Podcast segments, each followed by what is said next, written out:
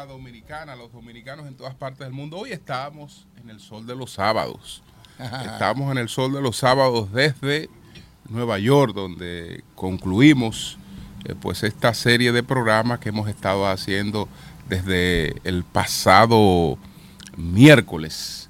Ya tan pronto eh, terminemos aquí, eh, vamos rumbo al, al aeropuerto John F. Kennedy para retirarnos hacia la República Dominicana. Buenos días a José, buenos días a Eury, a Pedro Jiménez, a todo el equipo de El Sol de la Mañana. Hoy estamos aquí en el Consulado Dominicano en Nueva York.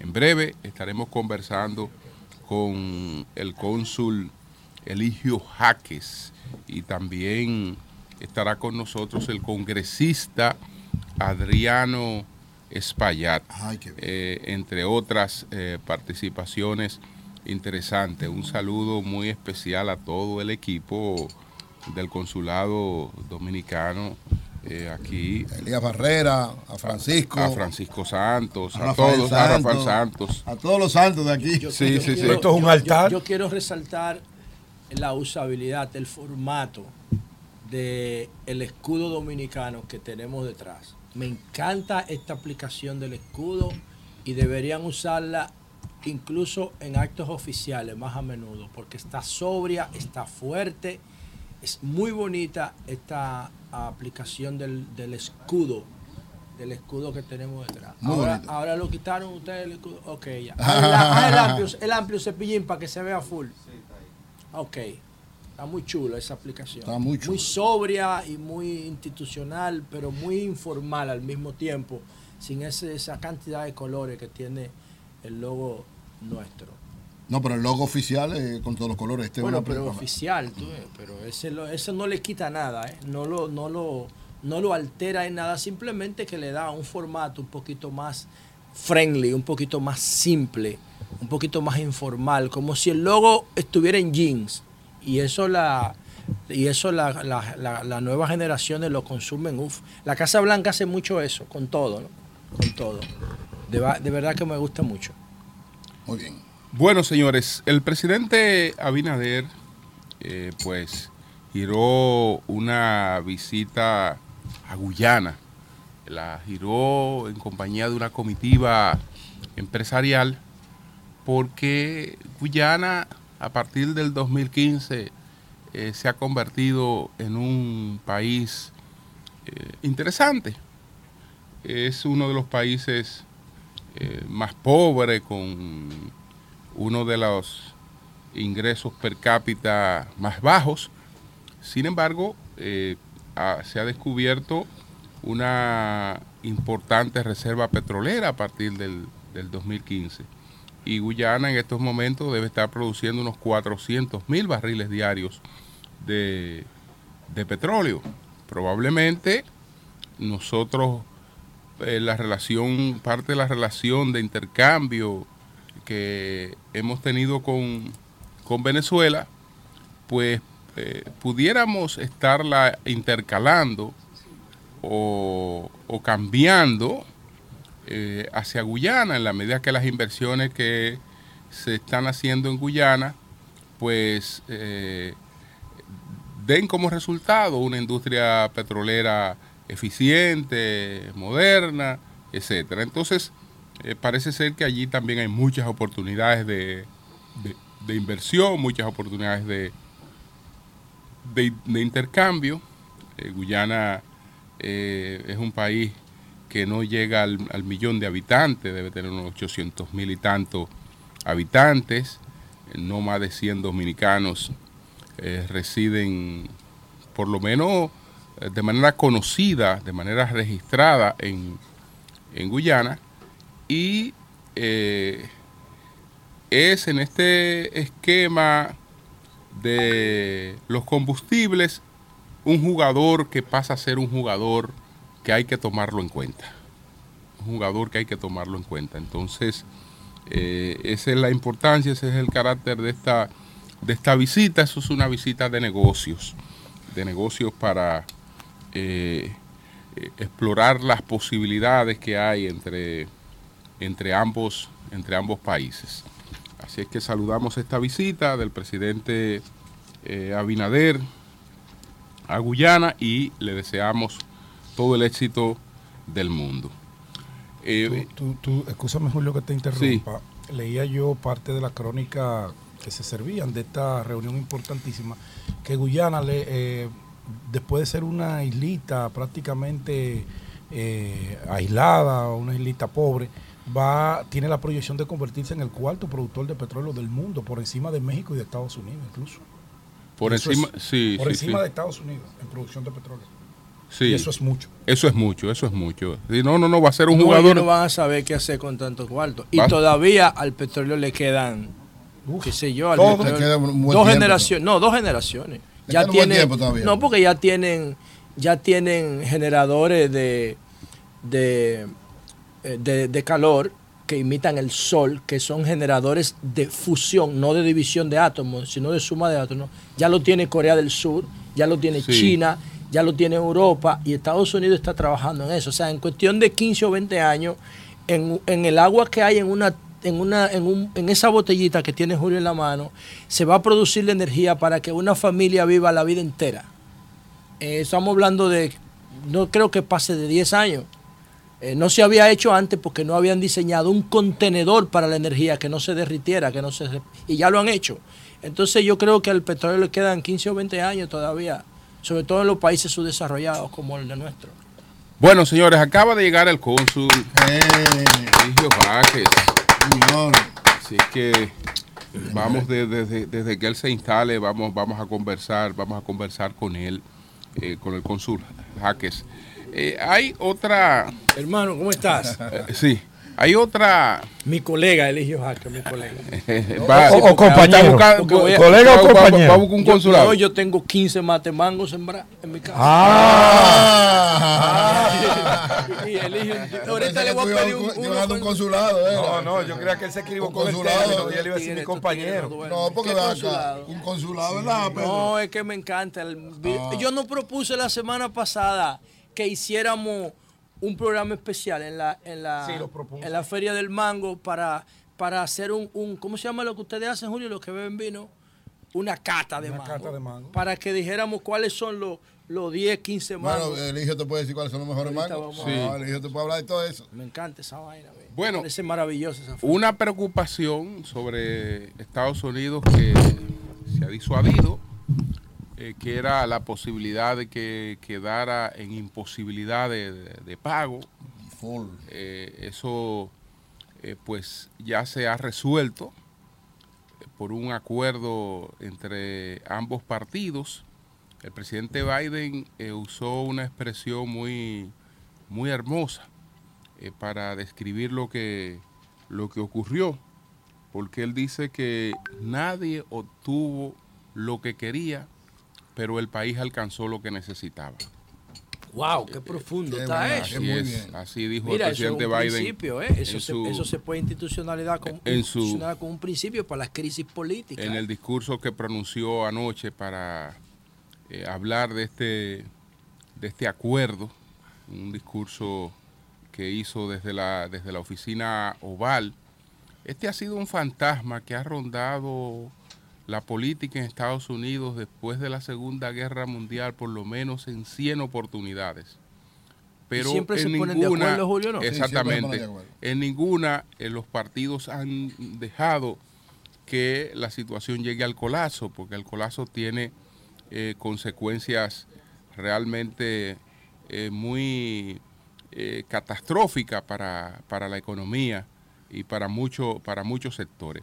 Pero vamos a hacer una pausa, señores, vamos a hacer una pausa para que ingrese el cónsul, Eligio Jaques, y podamos inmediatamente eh, iniciar la, la entrevista con el cónsul eh, dominicano, eh, Eligio Jaques. Eh, el presidente Abinader lo ha dejado cuatro años en el exilio, Eligio. ¿Tú crees que es un exilio? Cuatro años en el Hay, exilio. hay, hay, exilio. hay exilios que son dorados.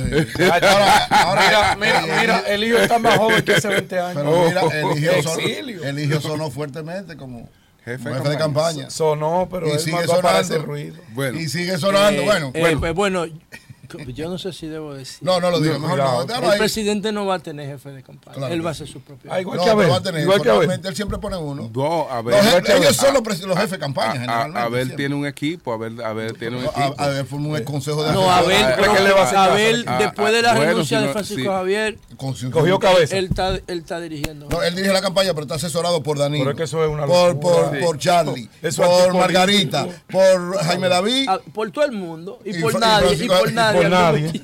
No, Todos y no, ninguno. No, ese equipo no, de no, no, cinco no, Lo que pasa, lo que Mire, pasa- mi hermano, si usted ve que un hombre como Francisco Javier se retiró casi corriendo, frustrado, Bueno, es porque ahí no hay quien Tú sabes poner. que yo pienso que lo de Fran no solamente fue una re- un retiro, porque Fran es un tigre, Había un es un veterano. que Fran quería dar. Si él, claro, él, él expresó una molestia en esa carta, porque si él no lo hubiese querido, no hubiese querido eh, hacerlo de esa forma tan agresiva, no, no publica ninguna carta. Claro. Se lo va y se lo dice a él, ¿entiendes?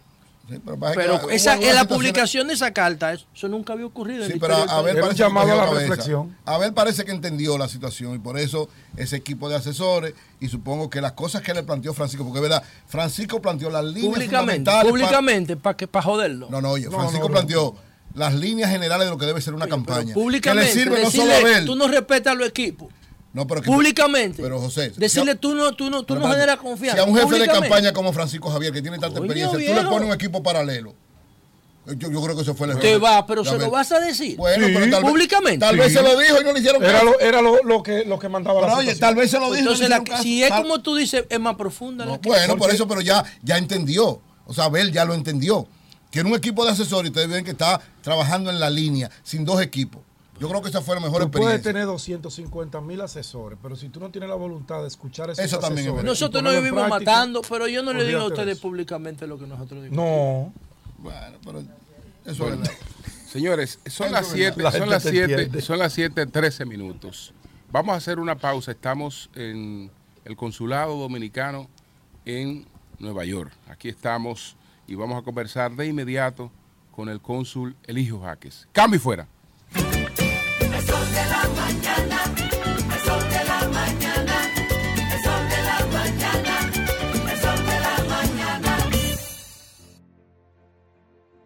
Corríjame si me equivoco, pero dicen por ahí que si uno fallece, las AFP se quedan con su chelito de uno.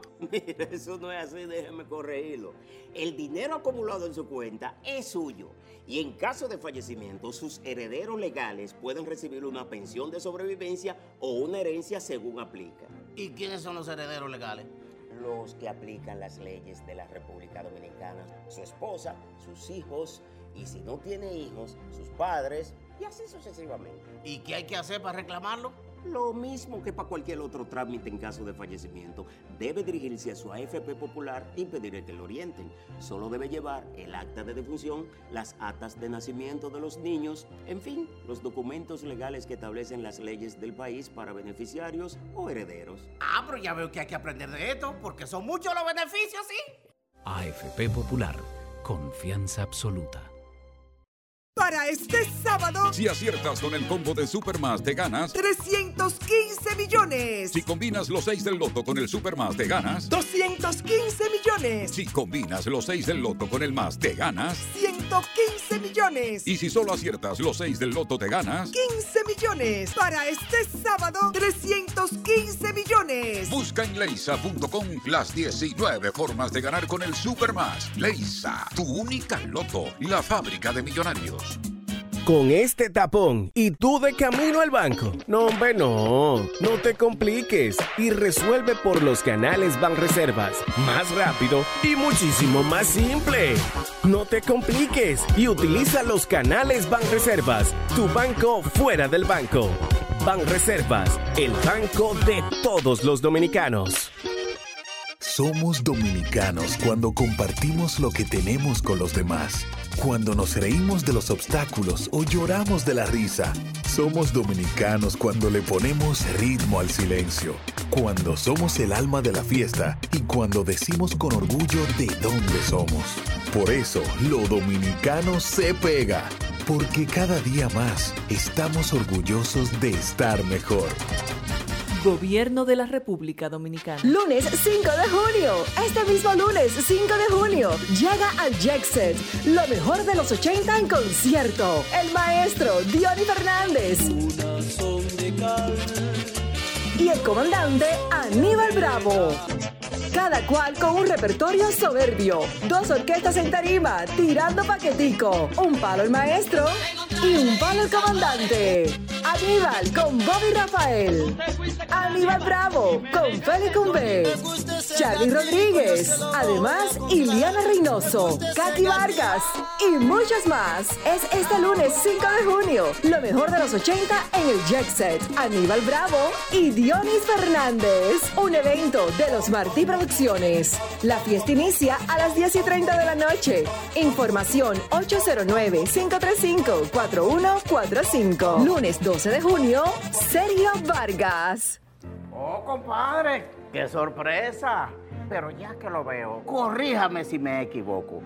¿Y es verdad que la AFP Popular tiene un club de beneficios? Pero claro, hijo de mi corazón, se llama Club de Vida AFP Popular, en el cual, por ser usted afiliado, recibirá descuentos, ofertas y facilidades en comercios seleccionados. Pero eso está muy bueno. ¿Y cómo yo hago para aprovechar todo? Pero eso es facilísimo, compadre. Mire, usted solamente tiene que descargar el app de afiliado y validar sus datos. Y ya con esto listo, usted podrá presentarle el código QR con la oferta que eligió. Y así podrá disfrutar de los beneficios exclusivos que tiene el Club de Vida AFP Popular para sus afiliados. Ahora mismito lo voy a descargar. Y ya que estoy aquí, a seguir disfrutando de todos los beneficios. ¡Ey, ey! ¡Lléveme! ¡Espéreme! AFP Popular, confianza absoluta. La noche a mí me dijo que llega el amanecer, que en el cielo se anuncia la salida del astro rey.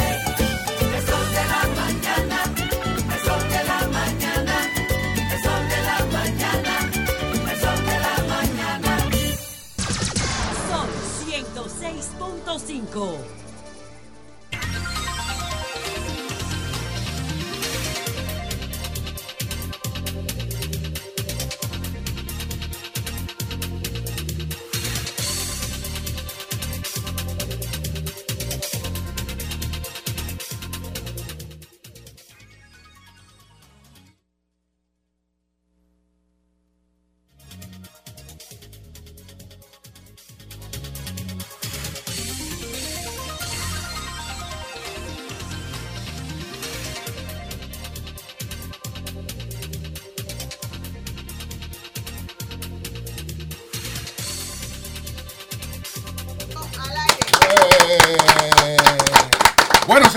nosotros estamos aquí en el consulado dominicano en Nueva York y está el cónsul general de la República Dominicana, Eligio Jaques, con nosotros, con quien, además de agradecer ¿no? la acogida eh, que se nos brinda en este consulado dominicano en Nueva York, eh, pues eh, saludarle y preguntarle de inmediato cómo, cómo estás, Eligio, cómo está, cómo anda todo. Se, se ve muy bien ahí. Estoy recuperándome de una afección Gripal. gripal, sí, que tuve por Sudamérica, en una ciudad que es muy fría.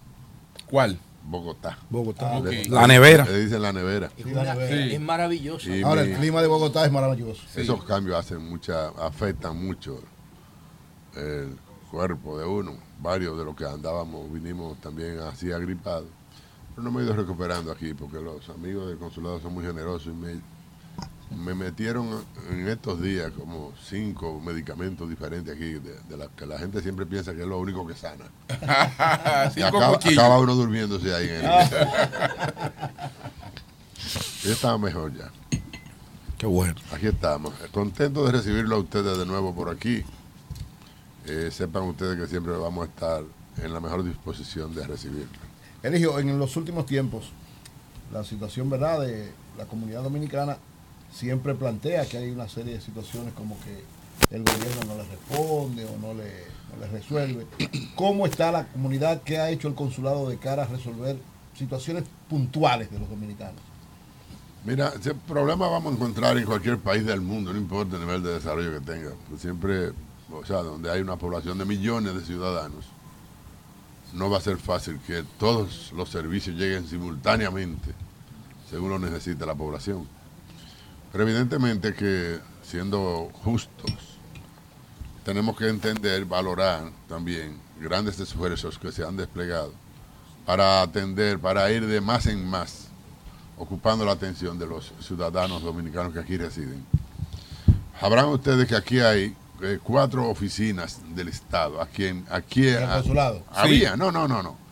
Habían una oficina de, de cultura, una oficina de las Naciones Unidas, una oficina de, tu- de turismo y el consulado. Entonces, una primera cosa era aumentar esa representación, ¿verdad? Porque aquí viene demasiada gente buscando cosas que no tienen nada que ver con consulado. Aquí viene mucha gente buscando, eh, por ejemplo, apoyo para momentos de dificultad, de muerte, de enfermedades, sit- situaciones que se le dan en la salud de la gente. Aquí viene mucha gente buscando apoyo para deporte, por ejemplo. Aquí viene gente vi- viniendo a traer sus anuncios de desfiles, que son una cultura ya establecida aquí en la ciudad de Nueva Sí. York. Entonces, tú tienes que tener una de dos opciones. O sencillamente te concentras en, sellar pasaporte eh, a los que vienen a buscar el servicio que le corresponde a esta oficina, a buscar hacer lo- las apostillas, hacer los, la doble ciudadanía, hacer los, los poderes, y a los que no vengan a eso decirle no, esto no está para eso.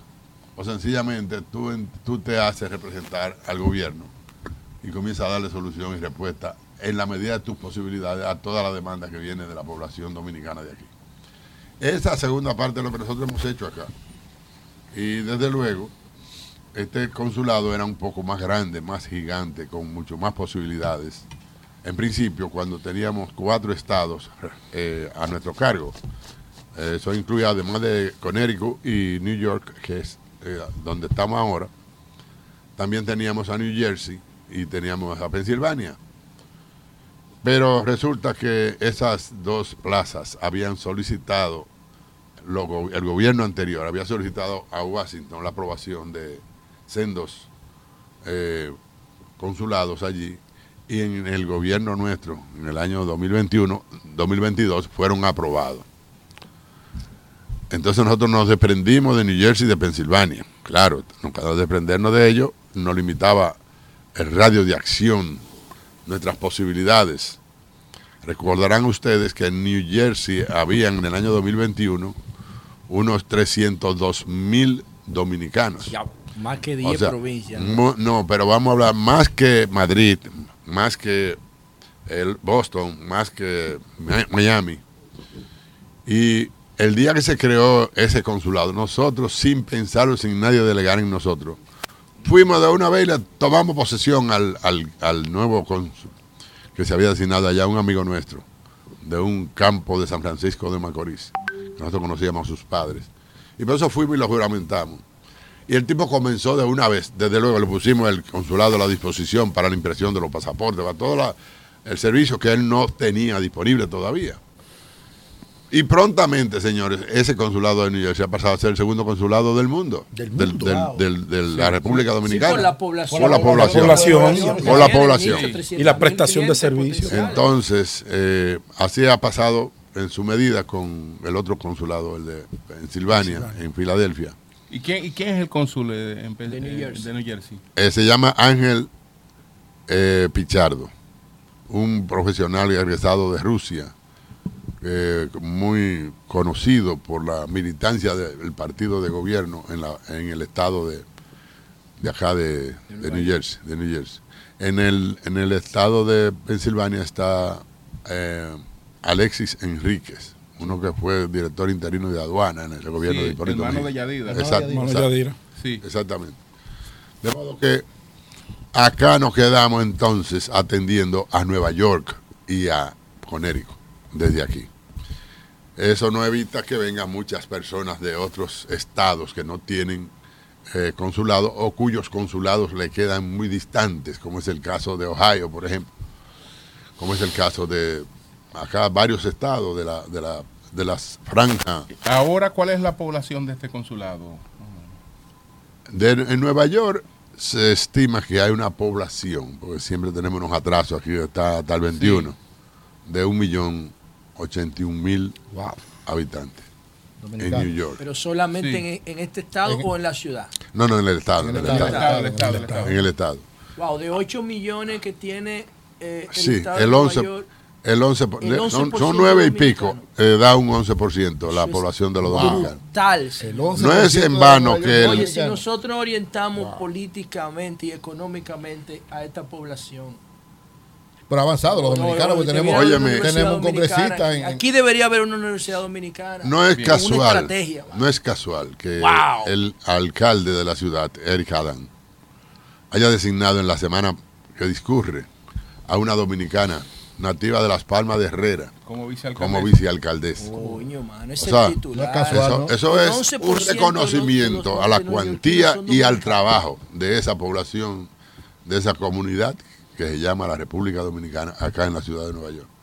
Y ya le hemos dicho nosotros, no es solamente la vicealcaldesa, ahí hay seis concejales, acá hay seis asambleístas que legislan como diputados en el estado de, de Nueva York. de eso, Y, hay también un, un, un congresista que legisla en el Capitolio de Washington. Claro, Adriano. y hay Adriano también España. 24, 24 jueces en las cortes del Estado, en las cortes de acá del- de, los Local. condados.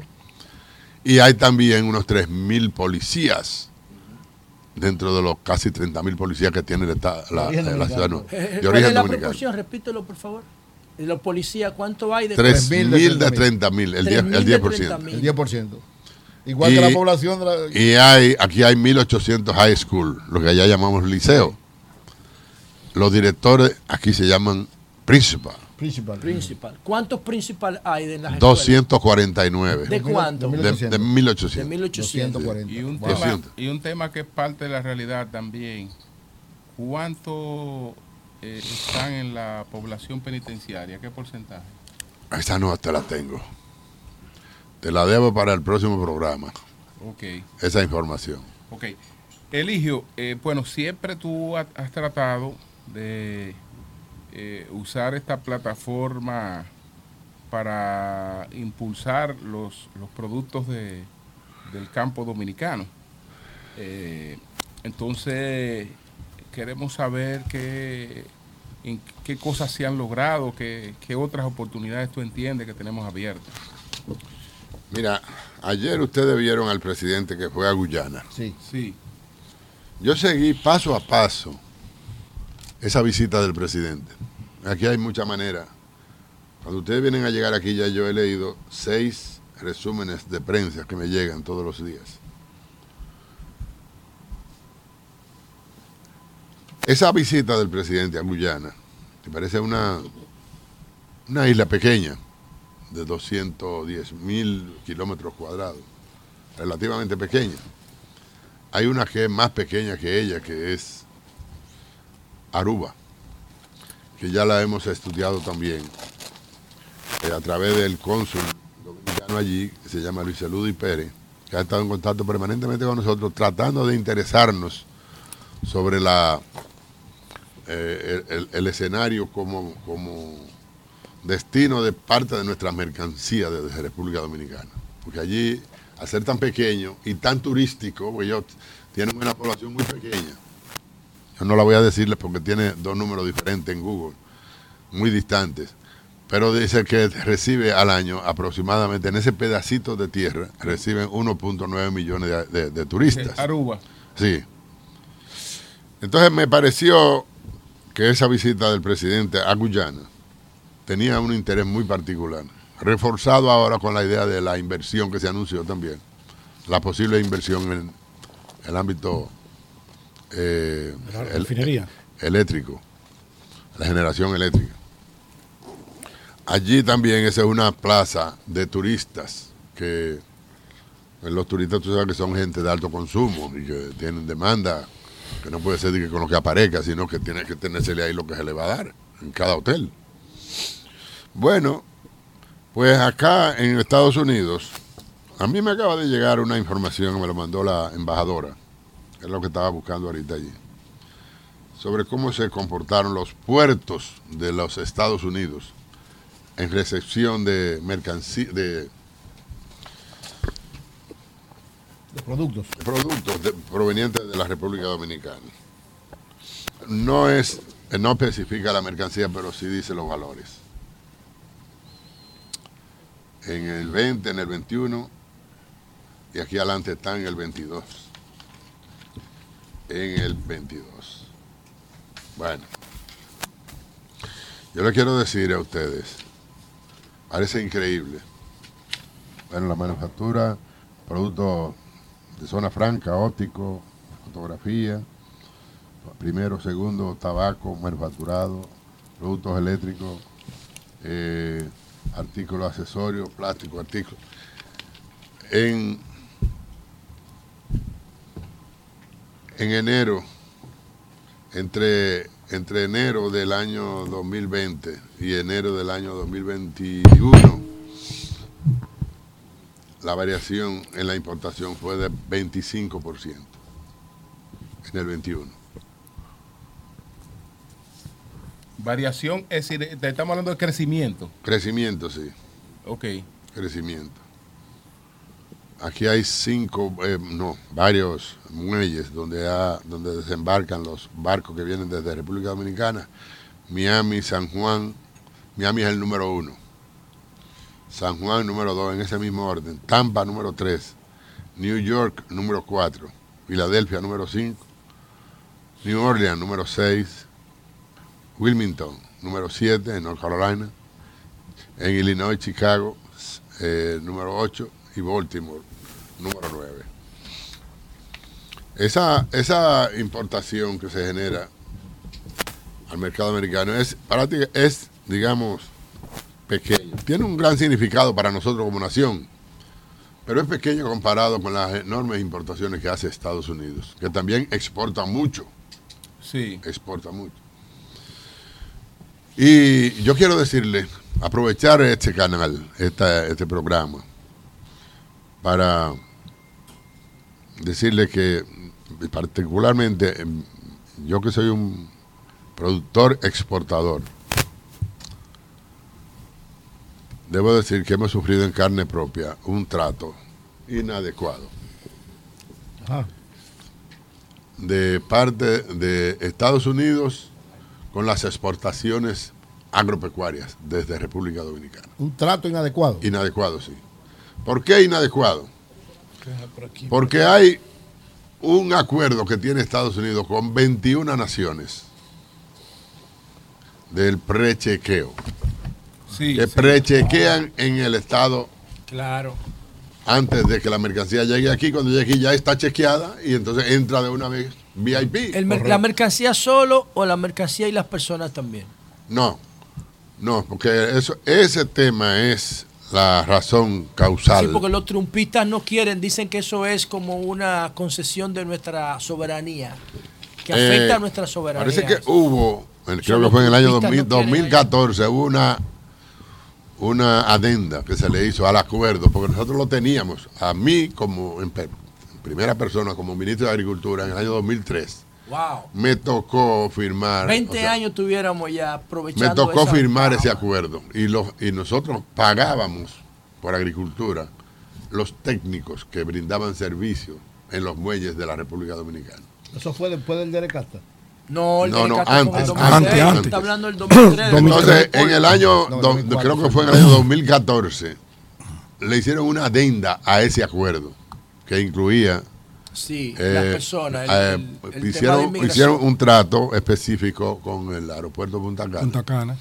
donde podían entrar también los pasajeros prechequeados. Eso Entonces, sería increíble. hubo un grupo de abogados, los Castillos, Sí, los trumpistas. que, que hicieron, elevaron una instancia al Tribunal Constitucional pidiendo que eh, esto fuera anulado porque era inconstitucional.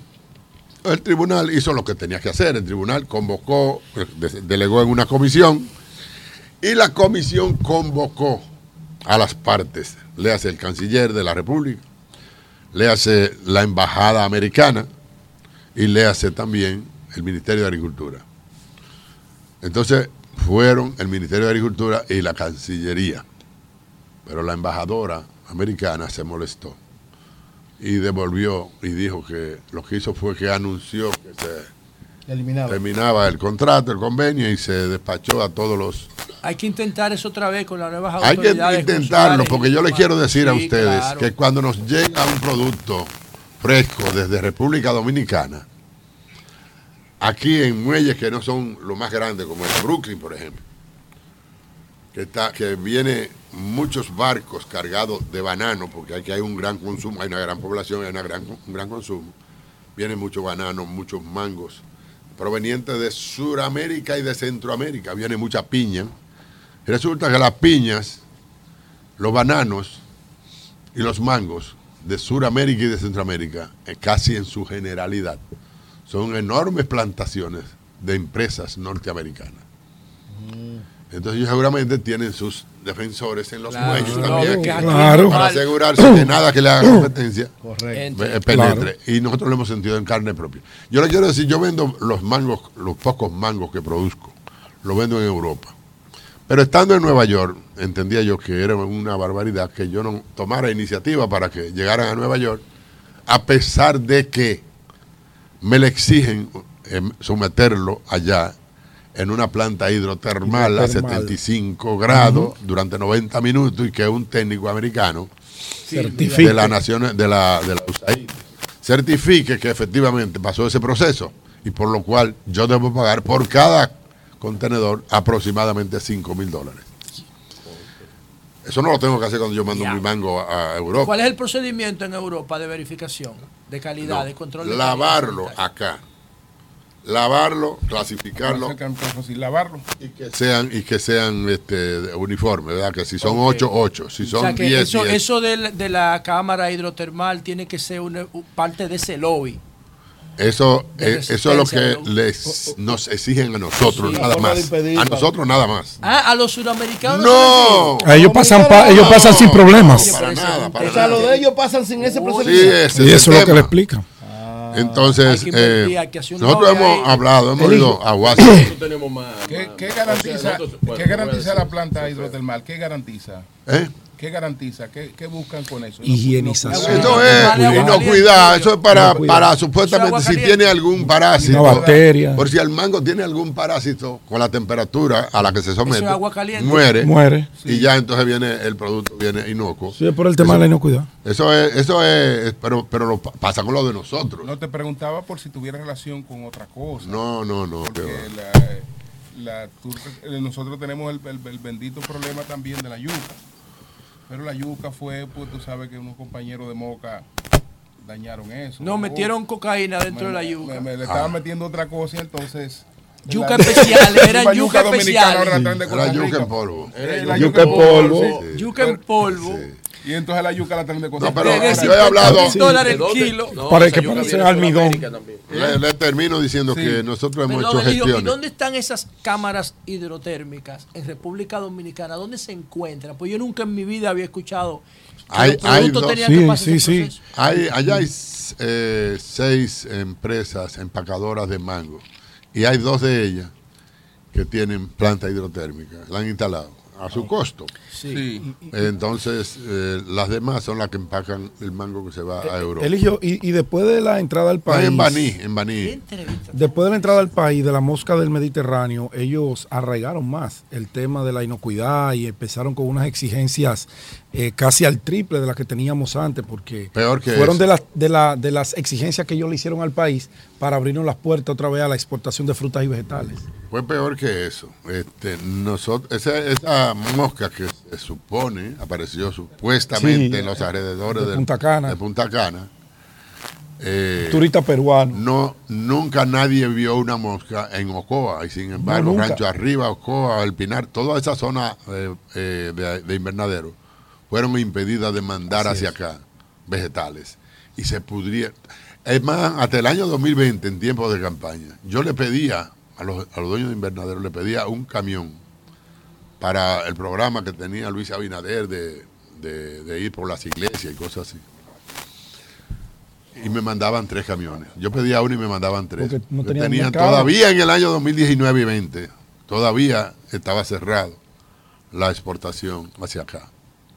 Y entonces toda esa, todo ese esfuerzo casi 13 millones de metros cuadrados de invernadero que allá habían, llegó un momento que se, se apagaron. Yo sé que ese no es un tema de, digamos, del cónsul, pero la falta de un embajador eh, dominicano en República Dominicana no, no influye en este tipo de cosas.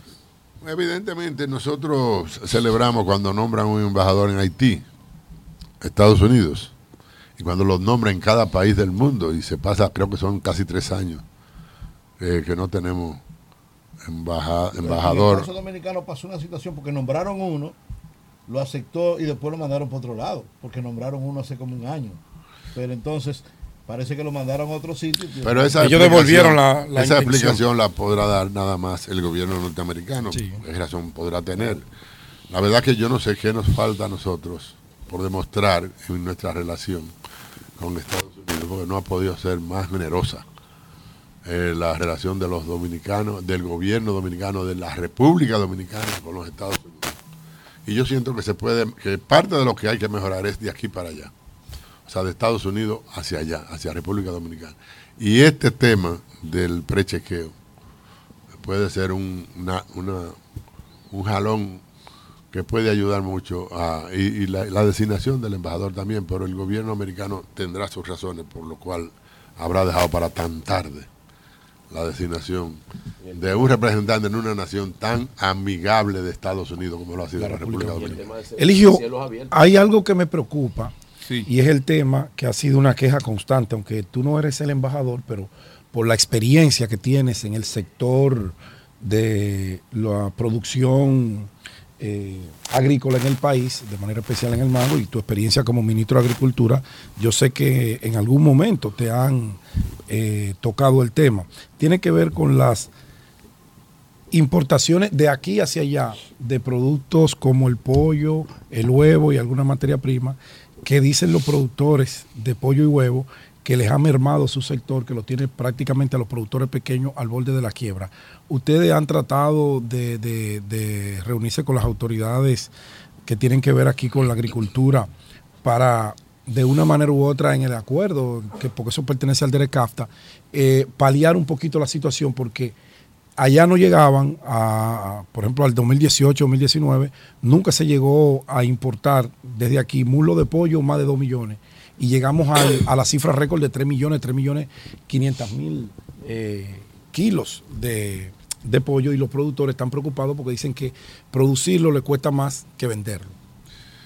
Mira, este, debo decirle que yo soy productor de pollo desde el año 1986, permanentemente.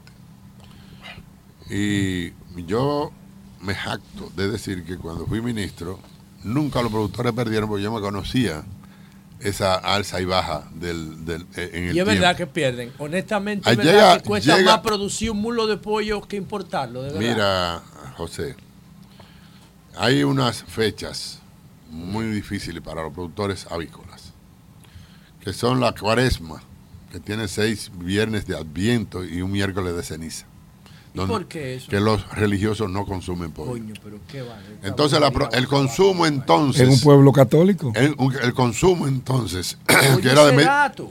eh, el consumo entonces, que era de medio millón de pollos diario, bajaba esos días a 150 mil. Más de la mitad. Entonces lo- los, los 350 Este mil que sobraban el miércoles de ceniza se ofertaban al mercado junto con los, cinco, con los- con los 500 mil que tocaban el, el- el- el día siguiente, el, viernes, el jueves siguiente. Cuando pasaba la cuaresma ya habían pasado seis días. Entonces quiere decir que habían casi dos millones de pollos en exceso, eh, Sí, ofertándose y- a un y de- mercado que nada más demandaba que nada más demandaba medio millón de pollos Perdón. Eligio, ahí mismo. ¿Tú sabes si, si todavía esa influencia eh, medieval de la No, Iglesia no. Católica sigue impactando al- a los productores de pollo en tiempo de cuaresma? Esa brujería. Desde entonces, nosotros usamos un método que era que sacábamos del mercado dos millones de pollos. Luego que pasa la cuaresma, viene el verano. Y en el verano mueren más pollos de la cuenta. Hay una mortalidad normal. ¿verdad? Que es de 3, 4, 5%. Ahí sube a 8 y hasta 10. Entonces, esos dos millones que tú guardaste en la cuaresma, tú lo comienzas a sacar al paso. y tú mantienes una estabilidad en, en el precio Cuando tú hablas de guardar es que se frisan. Se frisan Sí. a costo del gobierno. Nosotros pagamos 14 millones de pesos mensual por el enfriamiento de esos pollos. 14 para millones. usarlo de en el verano. Para usarlo en el verano. Para usar el pollo en el verano. Bueno, ¿qué ocurrió el año pasado? Ustedes no se olviden nunca de los efectos de la guerra que paralizó, o sea, ese encarecimiento del, del costo del flete marítimo no es por amor al arte, es que al parar la- el envío de mercancías desde algunos países de alta producción, como es Ucrania, por ejemplo, entonces el producto se eleva en el precio. Aquí yo te lo digo porque nosotros desde aquí hemos mandado muchas cosas, ambulancias, camiones de bomberos, por ejemplo. Ahora, y después en tiempo atrás, los temas de la pandemia, que mandábamos también mucha mascarilla y mucha, por contenedores lo llegamos a mandar nosotros desde acá. Y nos damos cuenta que cómo ha evolucionado el precio, el costo del, eh, de un contenedor. Que no importa lo que tenga adentro. Claro, es el transporte. Exacto. Entonces, a veces eh, cosas que costaban mil, eh, mil y pico de dólares para a Europa, ahora te ha llegado a costar hasta seis y hasta, Eh, entonces, hasta ocho elijo. mil dólares. Perdóname, pero déjame terminar la Sí. idea. eh, Oye, esto es histórico. Sí, pero Mira. que, pero que Pedro te preguntó Sí, por la específicamente. situación de los productores. Tú no has querido como ser solidario claramente con ellos, decir que Que ciertamente sí, que hay un problema. Él le ha dado una vuelta, un mareo. explicando muchas cosas ahí. No, no, no, no ha querido. Y este compañero José lo ayudó. Te entendemos, te entendemos, pero el hijo no quiere. no- quiere reconocer el problema. Julio Jaque, Julio Jaque. Déjame Julio decir Martínez Jaque. que el, el presidente Este, este lío llegó es un momento que efectivamente no se podía producir. Nosotros no producimos un grano de Sí. soya, para que ustedes lo sepan, y consumimos casi 12 millones de quintales al año. Ya, y no ¿cuánto producimos, no producimos un grano de Todo soya. eso se compra importado. Todo es importante. Compramos 30 millones de quintales de maíz al año. Importado también. Allá no se produce un millón de quintales de maíz en República Dominicana. Y no se debe producir porque es un, pro- un producto de bajo valor. Donde hubiera tierra que fuera buena para maíz, debe ser buena para otros cultivos que tienen Claro. otro valor y que se sirve para exportar. Bueno, entonces, El hijo sabe su vaina. ¿qué pasa? Que Yo no entiendo usted. ¿qué? cuando llega un momento que por las razones económicas que no sé si hay que decirle también a ustedes que la economía en el año 2021 y 2022 creció más en República Dominicana que en cualquier país de América Latina. Ustedes lo sabían, ¿verdad? Claro, claro. no Claro. inventando nada. Y lo hemos po- y lo- si ha y lo hemos crecido, ponderado. si ha crecido. Yo lo, di- yo lo digo muchas veces, elige. tú. Sí, claro. Eury, Eury no lo reconoce mucho, pero yo lo digo bastante. ¿tú entiendes? Bueno, entonces. Es que tú lo dices mal. Eso hizo que se disparara el consumo de la carne de más consumo en el país, que es la de pollo. Tú ves, Julio, me estoy llegando al tema. Ok, ok. E- Ese avión aterriza, tranquilo, Julio, no se preocupe. Entonces, si te están demandando 10 y- 19.6 millones de pollos de 4 libras y media mensual, y el país no te lo está produciendo, ¿qué tiene que hacer el país? ¿Qué hizo el presidente? Hizo una ley transitoria de seis meses para importar libre de impuestos, pollo, entre otras cosas. Eran 60 y pico de Entonces productos. saturaron el mercado. Entonces, ¿qué pasó? Que lo que pasaba en República Dominicana estaba pasando en el mundo. Y se fueron los compradores dominicanos, dueños de supermercados generalmente, a Brasil. Encargaron y pagaron pollos. Y esos pollos no llegaron a tiempo. La ley se venció en octubre y muchos de esos pollos no habían llegado. Llegaron en enero, febrero, marzo y abril de este año.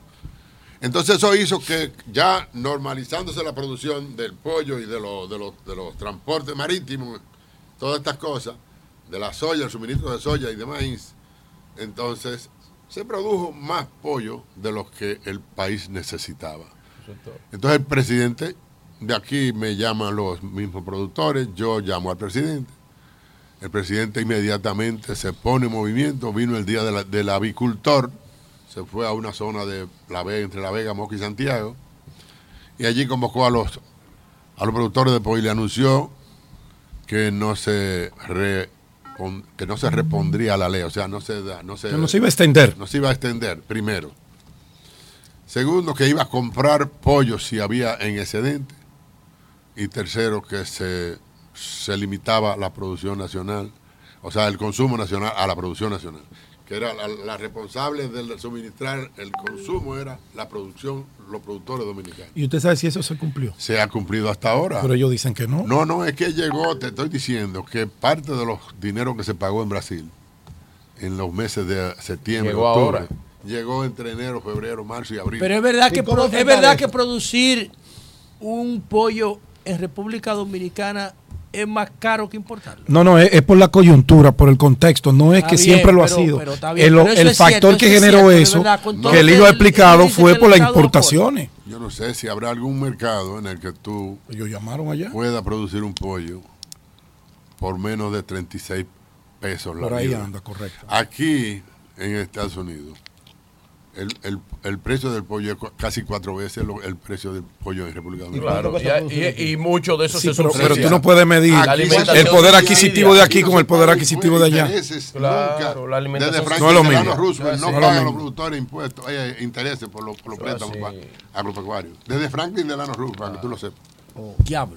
Se Entonces, subsidia. la- cada vez que tú alimento. importas eh, mercancía producida en los campos de Estados Unidos, Importa tú estás dándole la madre al competidor de allá. Pero, Eligio, Dominicana. esta situación, de lo, está llegando ahora todo lo de Brasil, está saturado el ¿Qué mercado, se va a hacer? está bajito el precio. ¿Cómo enfrentar en términos inmediatos? Porque el presidente dio una, una solución que es a mediano plazo. ¿Cómo que está bajito el precio? Mira, Digo, eh, óyeme, las Hay una sobreoferta. Sí, yo te quiero decir, ustedes sabrán que a mí me declararon el productor asociado del año. Este año.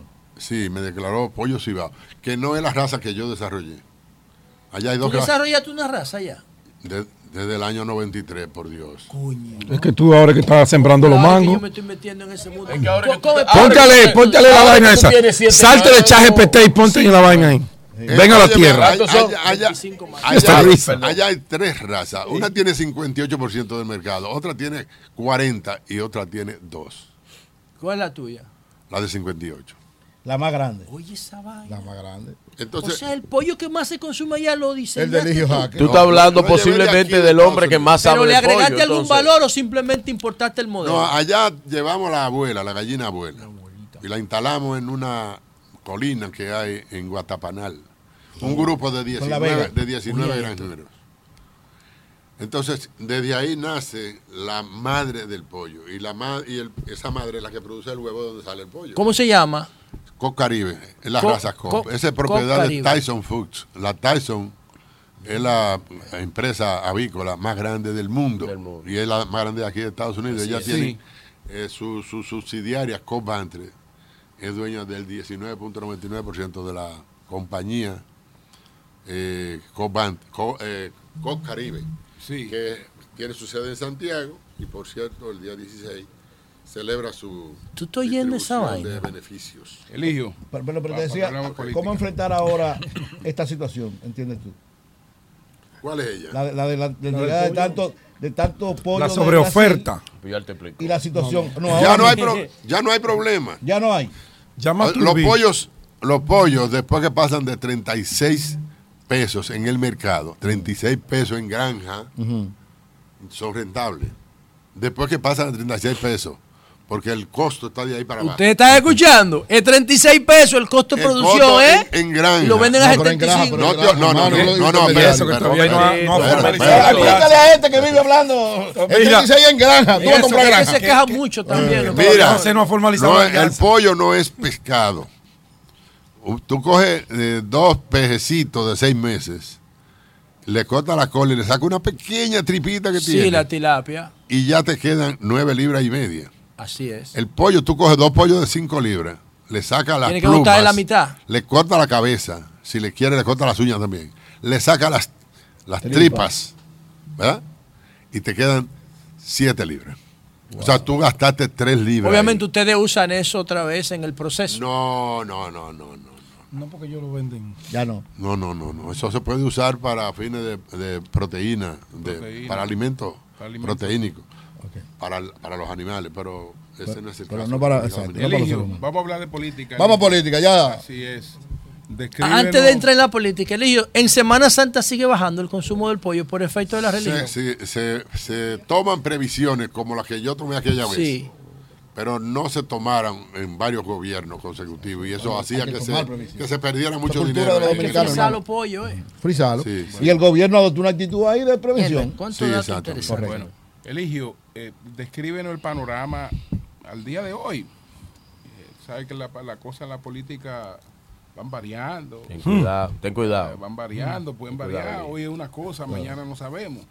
Pero Según la última encuesta de RD Elige, el presidente saca solo menos que una alianza PLD Fuerza del Pueblo. Ma- Camarada, pero usted. Eso, pero eso es lo que dice. Usted es la 40 segunda voz. del- 49 del- del 47. maestro. Usted es la segunda voz del a- maestro. adelante, Eligio. No, pero eso es lo que dice.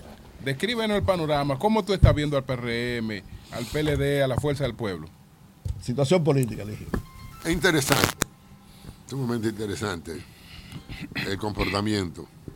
Yo quiero decir en beneficio de los eh, de, de los PLDistas. que sé que de los PLDistas? Que tienen más de una preocupación Acércate en al este micrófono. momento. Eligio, ahí tú vas a decir una Sí. cosa popular. Sí, dile, dile. Yo estaba siguiendo las estadísticas después de las elecciones del año 2004 y vi las del 2006, 2008, 2010, 12, 16 y 20. Ok. El PLD sacó más de 2 millones de votos en cada ocasión. Y es imposible pensar, el otro día, vimos que hubo alguna persecución contra algunos dirigentes del PLD de parte de la justicia independiente que hay instaurada en la República Dominicana. Y vi a un partido, eh, a una buena representación del partido movilizarse, expresarse en contra de, de la acción judicial. Eh, yo no sé si ellos pensaron bien, detenidamente, ese movimiento que hicieron de protesta. Saludos a ¿Por Félix? Cabrera, camarada y amigo. Porque mejor que eso era, seguramente, hacer lo que hicimos nosotros. Ah, yo me recuerdo que nos sometieron algunos compañeros muy queridos de parte nuestra, nada menos que al presidente del partido fundador del PRM. Y yo fui como cinco veces a la, a la, a la sala de la Suprema Corte de Justicia a ser solidario con mi compañero que yo entendía que lo había visto trabajando desde que éramos jóvenes y creía en su seriedad, que al final de cuentas la justicia también la evidenció. Y yo no, no me sentí nunca con derecho de que a, estrellar una puerta o a, ma- a maldecir a un juez o a hacer nada inde- indebido. Sencillamente dejamos que el tiempo hiciera su obra y luego fuimos a Moca a celebrar, después de varios años, la decisión inapelable de la justicia que declaró inocente al compañero Andrés Bautista. Yo invité como a siete amigos para que cenáramos juntos, juntos con él y de repente aparecieron como 58 que se enteraron que íbamos a estar por allí y todos celebramos con mucha alegría ese reintegro a la sociedad de ese amigo libre de, liberado de culpa. A mí me parece que ese fue un recorrido digno de imitarse, que bien pudo haber sido los que hicieran los que no se sentían cómodos con el sometimiento que se hizo. Porque yo digo, donde hay dos millones de dominicanos que se expresan en una misma forma durante seis o siete procesos electorales consecutivos, tiene que haber cerca también de dos millones de personas serias. Entonces no puede ser posible que porque a alguien, porque la justicia actúa en contra de alguien, ya el partido entero se va a expresar en contra de. Entonces yo digo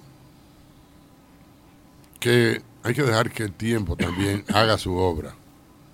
Yo veo que en, aquí en,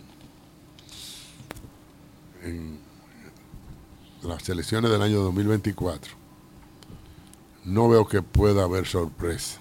Ligio, pero antes de... de- No creo, antes no creo que haya sorpresa. Antes de seguir a esta parte ahí, antes de seguir a esta parte, con relación a las particularidades de, de cada caso, en el caso al que refiere el PLD actuó igual que como lo hizo el PRM. Esa vez no hubo movilización, también hubo PLDistas eh, sometidos a la justicia incluso funcionarios, gente muy eh, fuerte del PLD fue sometida a la justicia, también después fue posteriormente descargada porque en ese caso eh, no estábamos ante un ministerio público independiente, cuadrado 24-7 contra un solo partido.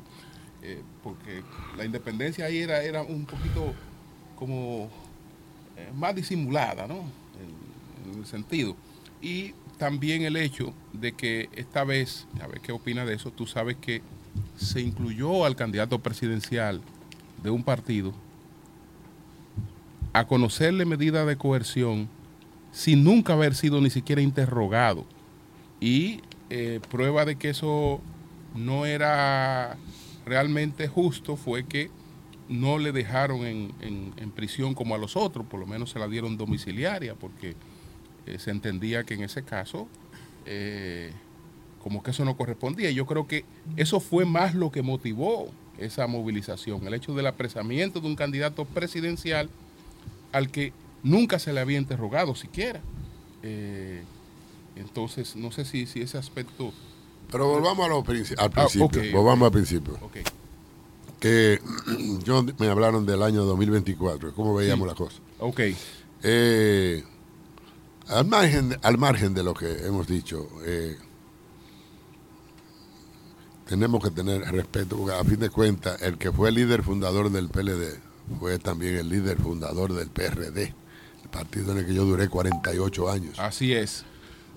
y yo creo que a Juan Bosa le puede acusar de algo, porque la, la- la gente es libre para acusar y hacer lo que le dé la gana, pero yo creo que la corrupción y vos andaban completamente separados.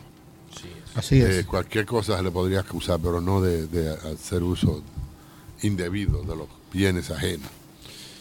Entonces, el que siguió detrás de Juan Bosch era porque admiraba ese tipo de conducta.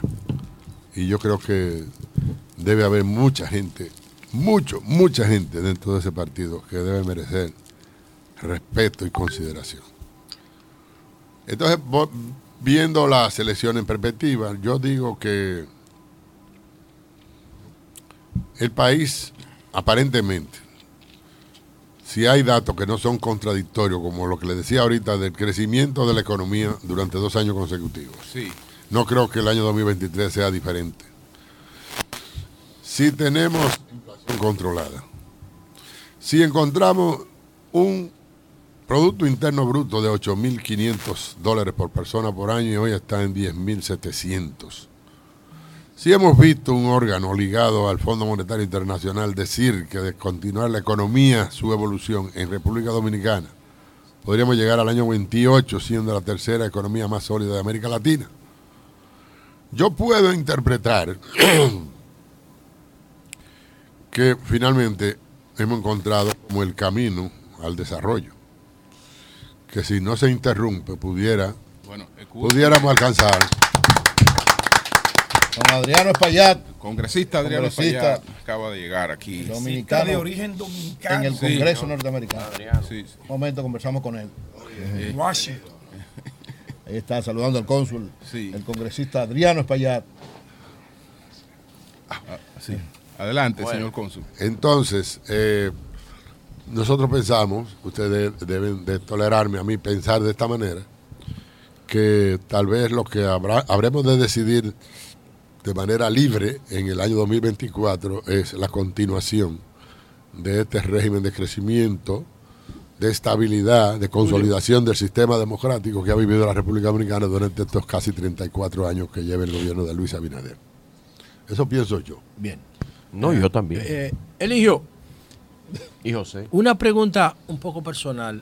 Eh, Sabina tiene una canción que él ¿Cómo? dice, en la fatua Nueva York da más sombra que los limoneros la estatua de la libertad. Así es. Quiere decir él que aquí, en, esta, en, la- en una parte de Nueva York, en el centro, Peces de ciudad eh, de Joaquín Sabina. eh, alu- a- a- da más sombra la estatua de la libertad que un árbol de limón.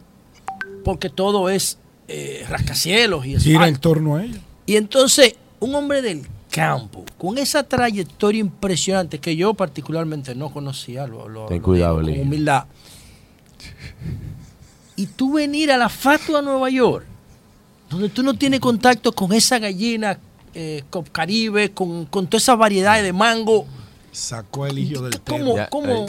Sacó el hijo del tema. Pero qué tema, yo a mí eso es lo que me interesa, a mí no me interesa. Yo lo que quiero saber cómo, cómo ha sido para ti este choque, porque tú eres un hombre de campo. Sí, pero un dirigente político. Sí, pero él se siente bien aquí en Nueva York. Vamos a ver, ¿Qué diablo? ¿Y tú cuántos voceros que tiene el hijo? ¿Tú puedes hablar? No, Él va a tú hablar, te va él se siente bien. Él te va a responder un dirigente Él me lo ha político. dicho varias veces. Adelante. Ten- estamos en, en- en una, en una ciudad rodeada de dominicanos. O sea, los que vienen aquí son dominicanos. Dominicanos. O sea, tú estás como si estuviera allá. De todas esas granjas Para fortuna y mía, pueblos, yo aquí están. Eh, soy como una especie de ermitaño que estuve viviendo en 14 pueblos de República Dominicana. Y yo viví en Israel. Y yo viví en Washington. No por mucho tiempo. Estuve estudiando inglés en Washington en el año 86 también. Y en el año 90, me- 92, al- en el segundo semestre, me fui a estudiar avicultura de alto nivel a Israel. Entonces de allá fue que yo descubrí la raza COP, que era de Estados Unidos y era la mejor en Israel. Y de ahí fue que me, me la llevé para allá. Para fortuna nuestra, lo apreciaron los granjeros y ahí está la gran la, la gallina COP con un 50. Cada vez que se vende una gallina cop, tú recibes un.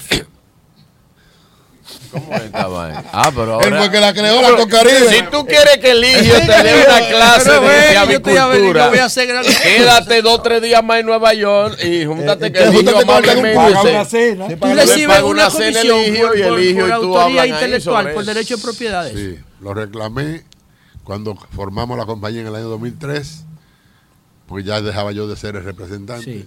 Y busqué a Orlando Jorge Mera como abogado.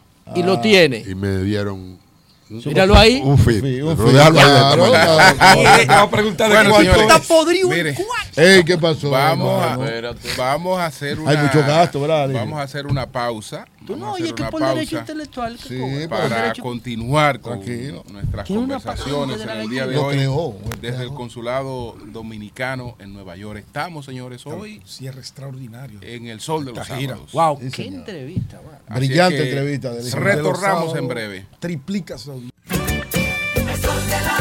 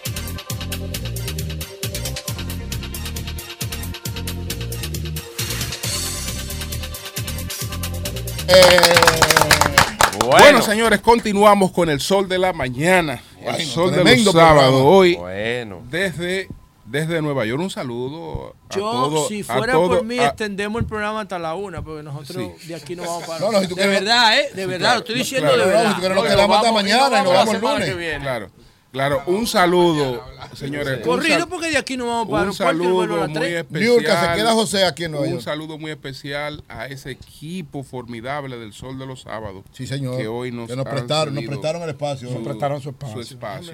su. Entonces nosotros, señores, estamos aquí en el Consulado Dominicano en Nueva York, eh, rodeado de muchas figuras Hey, llegó Antonio para allá. Antonio para allá. Antonio, vamos a seguir, Ay, ay, vamos a ay. seguir hasta el Llegó mediodía Antonio aquí. El CEO. Un Habla, saludo. sí, habla con Julio. Un saludo, un Tranquilo, saludo tranquilo, muy José. especial. Vamos un, a seguir. un saludo muy especial para nuestro querido amigo Feli, Feli Cabrera. Feli Cabrera, gran amigo y hermano. Feli Cabrera, yo-. Decirle, decirle a Feli Cabrera. Ten cuidado lo que tú le vas a decir. ¿eh? Decirle a Feli. Cabrera se retiró de eso ya. que cada vez, cada vez que subo a Rabacoa, Ah, me acuerdo de veo, veo con mucha pena. Sí. yo también. Oye, Veo- sí, qué pena. Veo, no con- cobrar. pena veo con mucha pena arrabalizado el Hotel Montaña. El Hotel Ya, Montaña. qué mal- qué por- maldad. Deben retomar ese Se lo están robando todo. ocupado por haitianos. No, están por llevándose- solares, dividiendo los solares, llevando dañando todo. está- Una, un, un, un proyecto que hoy pudiera estar dando beneficio, Así es. como ocurre, por ejemplo, con el caso del Cilia Pepín, que fuera un arrabal igual, No, no, eh, de- que- ocupado que- hoy, así mismo. Que fue- sufri- fue- que- fuera un arrabal igual. Igualito, y lo hoy- salvaron. y hoy, eh, El mejor negocio del Estado Dominicano Y hoy es un centro turístico. La belleza. eh, Muy lindo y además beneficioso para el Estado. Sin embargo, sin embargo, el Hotel Montaña está ahí eh, Haciendo nada. arrabalizado totalmente. Dañándose cada Una uno. maldad. Totalmente. Entonces eso, indica que cuando los Eso gobiernos, se puede cuando retomar. las cosas preguntarle a Feli. deciden eh, emprender un proyecto, señores, hay que llevarlo a cabo, porque siempre se van a ver, va a haber populismo, siempre va a haber gente que quiera eh, meterse Oponerse. en el medio, oponerse, eh, porque bueno, hay que oponerse, No es que la oposición deja muchas cosas. hay que oponerse. Fíjese, No, no, ahí pero en está- este caso no había. ahí está de ese parte daño. marino no había otra Ah, intención. pero- pero está no. el daño, Aunque en fuera una general. intención inapropiada, era buena la intención de él. ¿De quién? No, no, de Marino. La, la intención Mira, que era Aunque buena era la fuera inapropiada, la ¿eh? La intención en buena. principio. Hasta era- nosotros perdón, tocamos buena no. La- la era intención- noble. La intención noble era No. de- desarrollar el proyecto. La No, intención noble era que no, no, no, no, eso no, era- no. eso era- La mejor, oye, la mejor mira, opción. mira la, la nobleza ahí, como está Oye, lo que yo estoy diciendo. Claro. Sí, pero lo mejor era Quebraron terminar a el proyecto. Félix Lo que esa yo estoy vaina. diciendo es que Claro. la actitud de Marino era noble, era sana. Pero estaba equivocado. Pero es otra cosa. Estaba equivocado. Ah, No, pero estamos era diciendo que equivocada, estaba pero eso no equivocado. le quita la, no- No, la, na- la nadie buena está intención. diciendo que hubiera mala intención. Todo que era sí, sí, incorrecto. Pedro dijo otra cosa. Bueno, No, No, Pedro no. no, dijo ninguna No, porque cosa. había otra mala Oye, intención. ¿tú sabes por qué Pero Pero vamos está en esa misma ola populista. No, pero es que eso, yo no, estoy hablando aquí. de eso, No, estoy yo hablando del yo- proyecto de él. Claro. Que el proyecto era bueno. Bueno, no, Incluso buenísimo. Bueno, yo creo que se debe retomar. Señores, pero, pero- Marino pero- no pero- lo hizo pero- con otra intención. Es que pero nadie ha hablado de pero- Marino pero para retomarlo ahora hay que no ha hablado de Marino. ¿Cuánto, cuántos Yo millones respeto de mucho a Marino. perdido ahí? Que hay que buscarlo tres o cuatro veces ahora. En todo el sentido.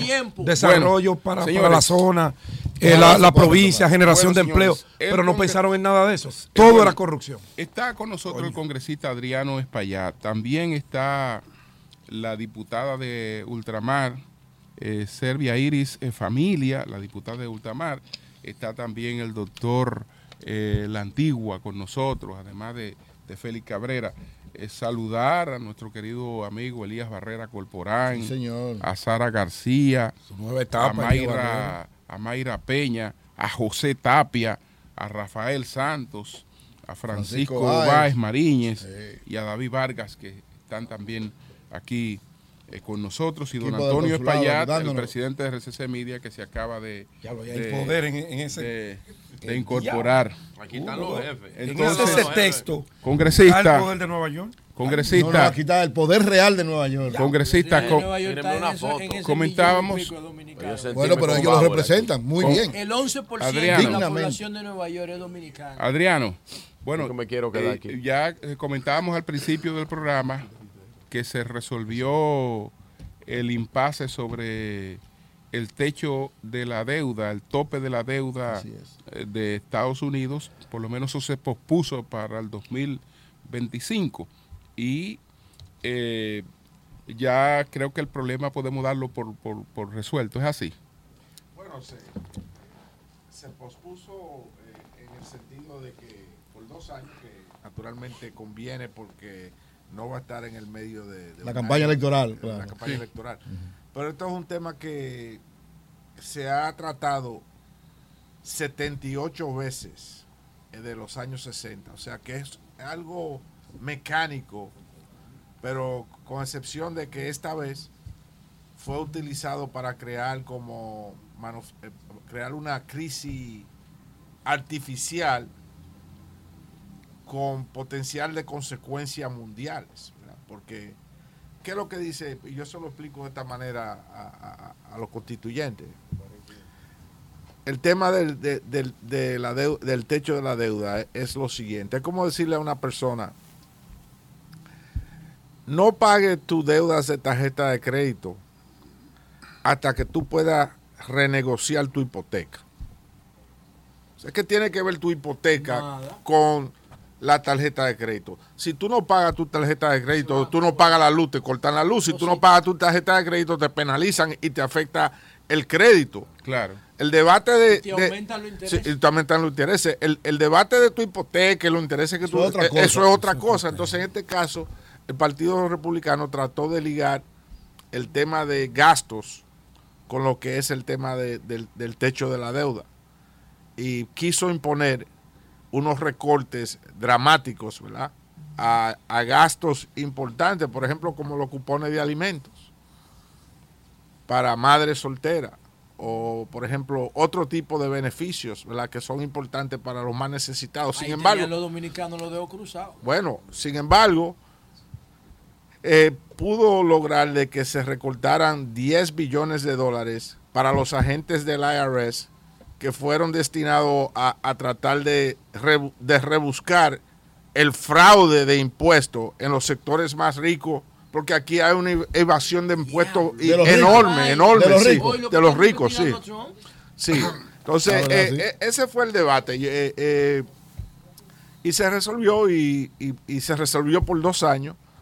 Pero en el caso mío, por ejemplo, yo soy miembro del comité Pero de los apro- cupones se mantuvieron igual. Se mantuvieron ahí. Sí, sí, eso sí, sí, sí, No, porque lo de los cupones era que se le imponía como una, una regla de trabajo a, a los Van a seguir la recipientes. fila en Costco. Sí. Eh, pero en el caso mío, por ejemplo, yo voté en contra. El caso mío, yo soy miembro del comité de apropiaciones, que es el comité que, que reparte el pastel. ¿Tú votaste en contra? Sí, yo voté en O sea, ¿Tú no contra. estabas de acuerdo con lo que se resolvió? Eh, no estaba de acuerdo del método que se utilizó, que usurpó el derecho del comité de apropiaciones. En la constitución nos da a nosotros el poder de gastos a la legislatura, al Congreso. En este caso, el presidente y McCarthy se sentaron en la Casa Blanca y discutieron el presupuesto y llegaron a un acuerdo cuál era el tope de los gastos, eh, usurpando el derecho constitucional que nos corresponde a nosotros, los miembros del comité de apropiaciones. Yo- Nosotros le yo- decimos eso, acuerdo de aposento. Sí, yo eh, soy el ranking, o sea, el demócrata de más alto rango de, de uno de los siete com- comités. Esperamos que cuando lleguemos a la mayoría el año que viene me, me ponga como presidente de esa comisión y me convierto en uno de los siete llamados cardenales, que son los siete dirigentes del comité de apropiación que, que determinan los gastos en el país.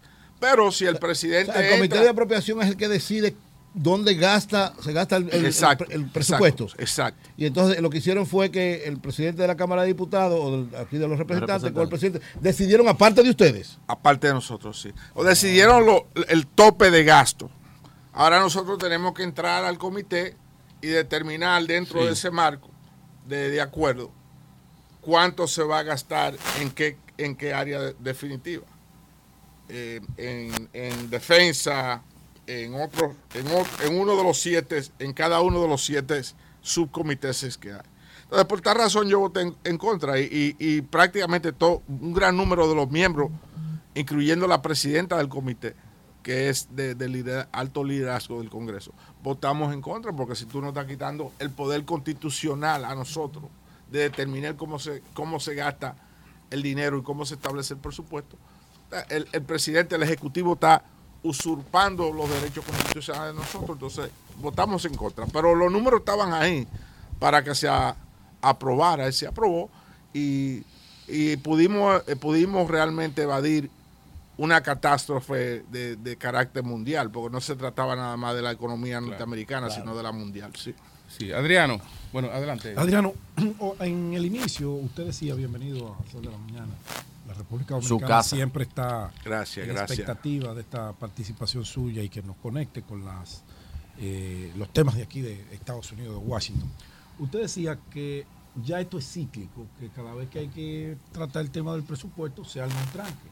Pudiéramos decir que es la lucha de poderes para que yo saco, que cedo, que no cedo. No porque no se ha utilizado de esa manera, como dije anteriormente, 78 veces, 49 veces bajo administraciones republicanas. O sea, Trump hizo eso sin dificultades y siempre ha sido un trato amigable, pues en la gran mayoría de veces.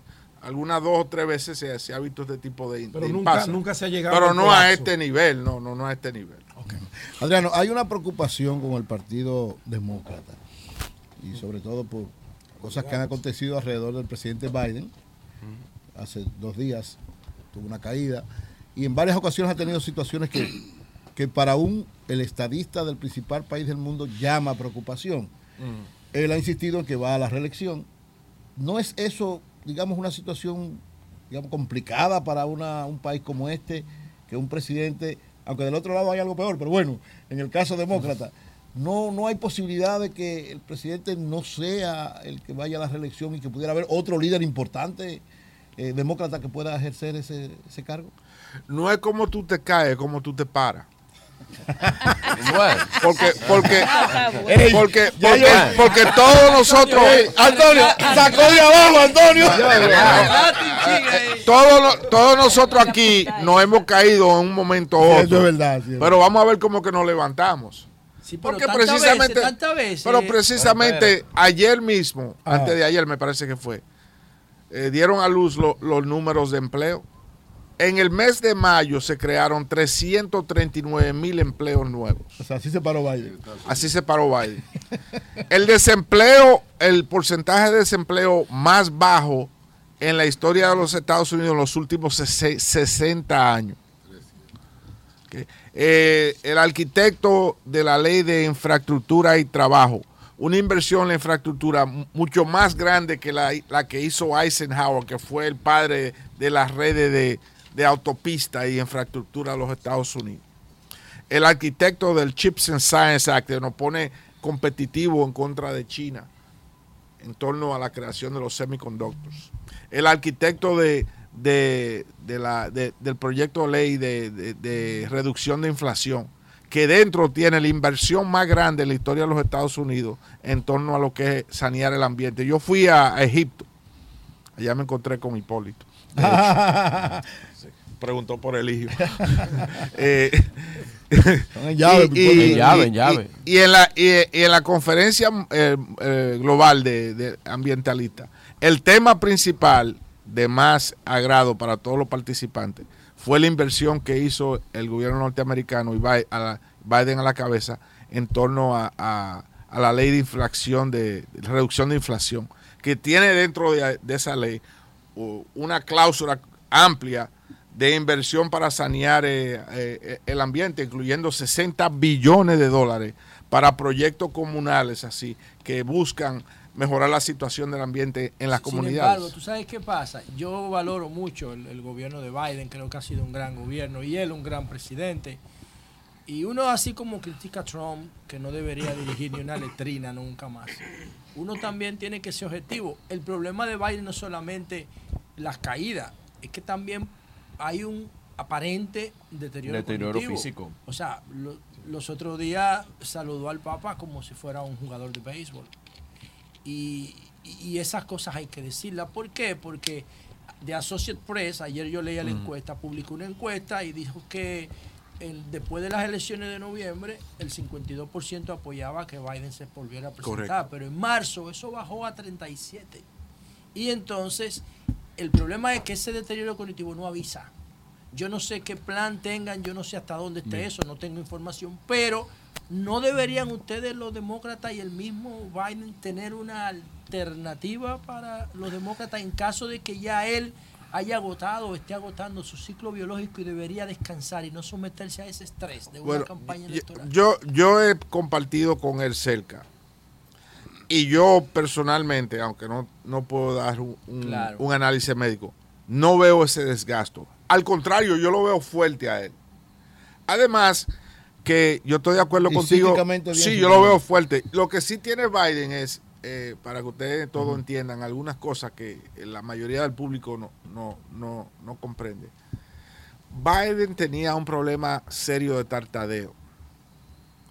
Y el mecanismo que él usa, y alguien que es profesional en ese tema me, me- me- me lo dio, me lo, me lo enseñó, que el mecanismo que él usa para bregar con el tartadeo, que todavía le afecta, Será tartamudeo. Tartamudeo, sí. Tartamudeo, sí. alguna vez se, lo, se presta a, a presentarlo a él como que, que tiene dificultades, pero tú, si tú lo observas bien, son técnicas que él está utilizando para bregar con ese problema. Ahora bien, aunque la, la encuesta lo, lo pongan a un 37, a un 40, eso puede subir. Ahora, lo que sí la encuesta, todas las encuestas dicen es que una revancha Trump Biden. Biden, La gana Biden. la gana Biden, creo yo. La, la gana Biden. Hay menos apetito para Trump que para Biden. Y luce claro de que el nominado del Partido Republicano puede ser Donald Trump. Y si ese es el caso, viene una revancha entre los dos. Yo creo que la gana Biden.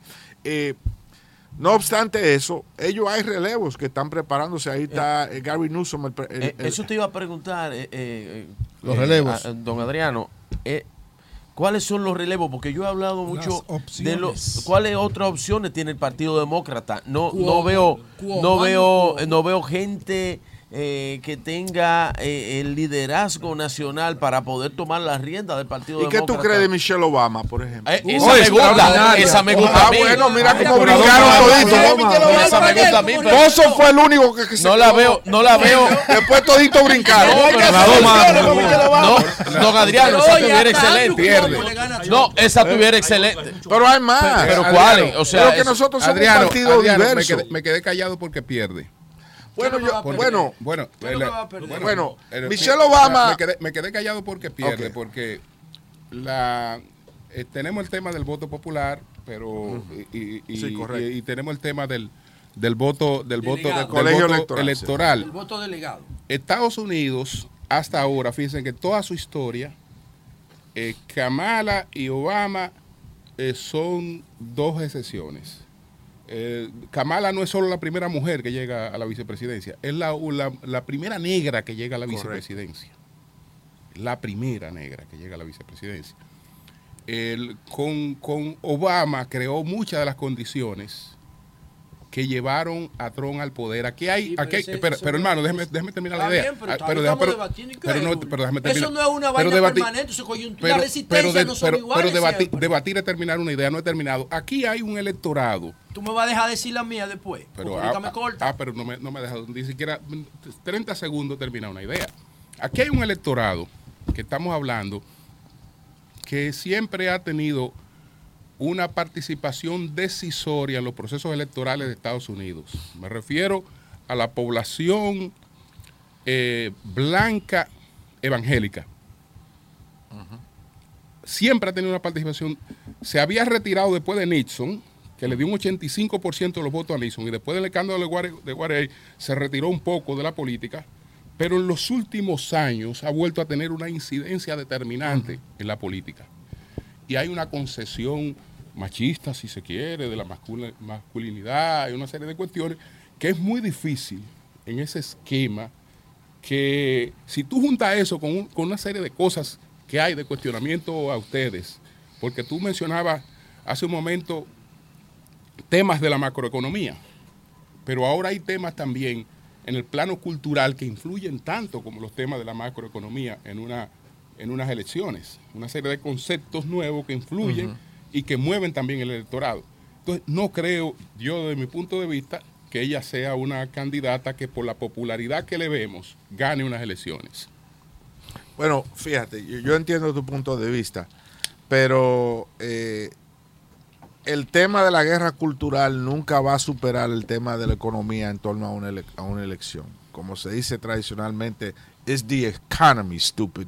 Ay, ay. Sí, esa frase. Que le hizo Sí, eso fue Clinton a, a- Clinton, a- Clinton. a- a- a Bush. padre. A Bush padre. Entonces, Y The Economist, entonces el término a la economía, el- la problemática es la siguiente. Yo acabo de citar las cifras de, de desempleo, 339 mil empleos creados en mayo nada más, en el mes del mayo. Sin embargo, los economistas dicen que el alto nivel de empleo y el bajo nivel de desempleo contribuye dramáticamente a la inflación. Oye bien, los economistas de Harvard, de las mejores universidades del mundo, dicen que para bregar con la inflación debe de haber un aumento del desempleo. Eh, entonces estamos en, una situación difícil donde somos víctimas de nuestro propio éxito. Entonces, lo que el, el tema principal de la economía es, es la inflación act- actualmente. Ni siquiera es el déficit eh, fiscal, porque el- lo que ha contribuido al déficit fiscal ha sido los recortes eh, eh, dramáticos de impuestos que se le han dado a los sectores más ricos de los Estados Unidos. Compañías como Amazon, que pagan menos impuestos que una maestra Así o es. que un policía. Entonces, eso ha Dios contribuido al déficit porque lo- los ingresos que, que- el gobierno recibía de esos sectores no lo ha estado recibiendo por la última década. Naturalmente que se va a elevar el déficit. Pero el- la inflación tiene mucho que ver con el nivel de, de- de empleo o desempleo. Y estamos en una situación eh, crónica donde somos víctimas de nuestro propio éxito. Ahora, la economía y el manejo de la pandemia, yo creo que son temas importantes. El manejo de la pandemia incluso es importante para la República Dominicana, porque lo que mandó la diáspora allá durante la, la pandemia No, no, salvó la economía del país, porque, porque el, el- el turismo cerró por completo. Claro. Y aunque el turismo también, que se establece como el primer renglón de la economía, no lo es porque realmente un gran, una, una gran porción de ese dinero se va para afuera. Pero los 100 dólares que tú le mandas a tu abuela, que le llega al bolsillo, van al, al mercado y dan la tres y local- cuatro vueltas. mueven toda la Y- y- economía. Y, mueven Toda toda, la la economía. Y no se reparte entonces, a una parte del la capital. diáspora con los cupones de alimentos lo- y como se le dice Los popular- los la- tanques. los, los cambumbos, yo le digo, que, tanques. desa- que de, eh, que de hecho, que de hecho desaparecieron. No se encontraban como por dos o tres semanas de tanto que se estaba mandando para allá. Porque si hay una pandemia y tú te has trancado en tu apartamento, en tu casa, y tú tienes tu abuelita allá, ¿qué es lo que tú vas a hacer? El dinero que tú te ahorras, dice, déjame ayudar a la vieja, y lo manda para allá. Entonces, eh, eh, nosotros desde aquí, por, con la ayuda federal, sí, salvamos la economía dominicana. Así es. Es cierto Eh, eso. eh, entonces, entonces no Y podemos, no- y no se le ha en un debate político, en un debate político, no podemos ignorar eso, Claro. no nos podemos olvidar de cómo Claro, se manejó claro. la pandemia y cómo se ha manejado la economía hasta ahora. Y por eso yo digo que Biden gana.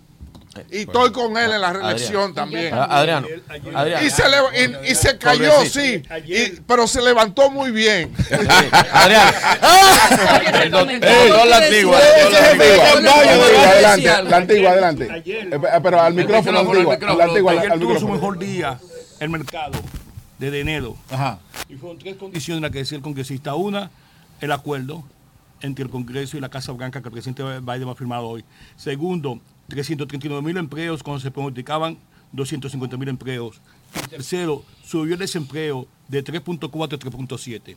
O sea, se dieron todas las condiciones que está hablando inclusive de que en junio lo más seguro es que los federales hagan una pausa y no aumenten El interés. el interés. Así porque está teniendo también la economía en este momento. O sea, que él, como dicen ellos, es resistente, o sea, es sólida la economía de este país en este momento. Así como dice el doctor de ser una Lantigua, autoridad como dice, una y autoridad, como una dice voz Adriano, atención a los dominicanos. Todos los dominicanos tenemos, Una tenemos que apoyar a los demócratas. No puede haber un dominicano o una dominicana trumpista. Pero espérate, José. Ahora, porque no déjame- suelta Déjame- déjame- a, a- trumpista, coño. a- a otro tema muy importante. El Pozo trajo a la mesa. El tema de los sectores religiosos y pentecostales. En vista de las acusaciones a Donald Trump.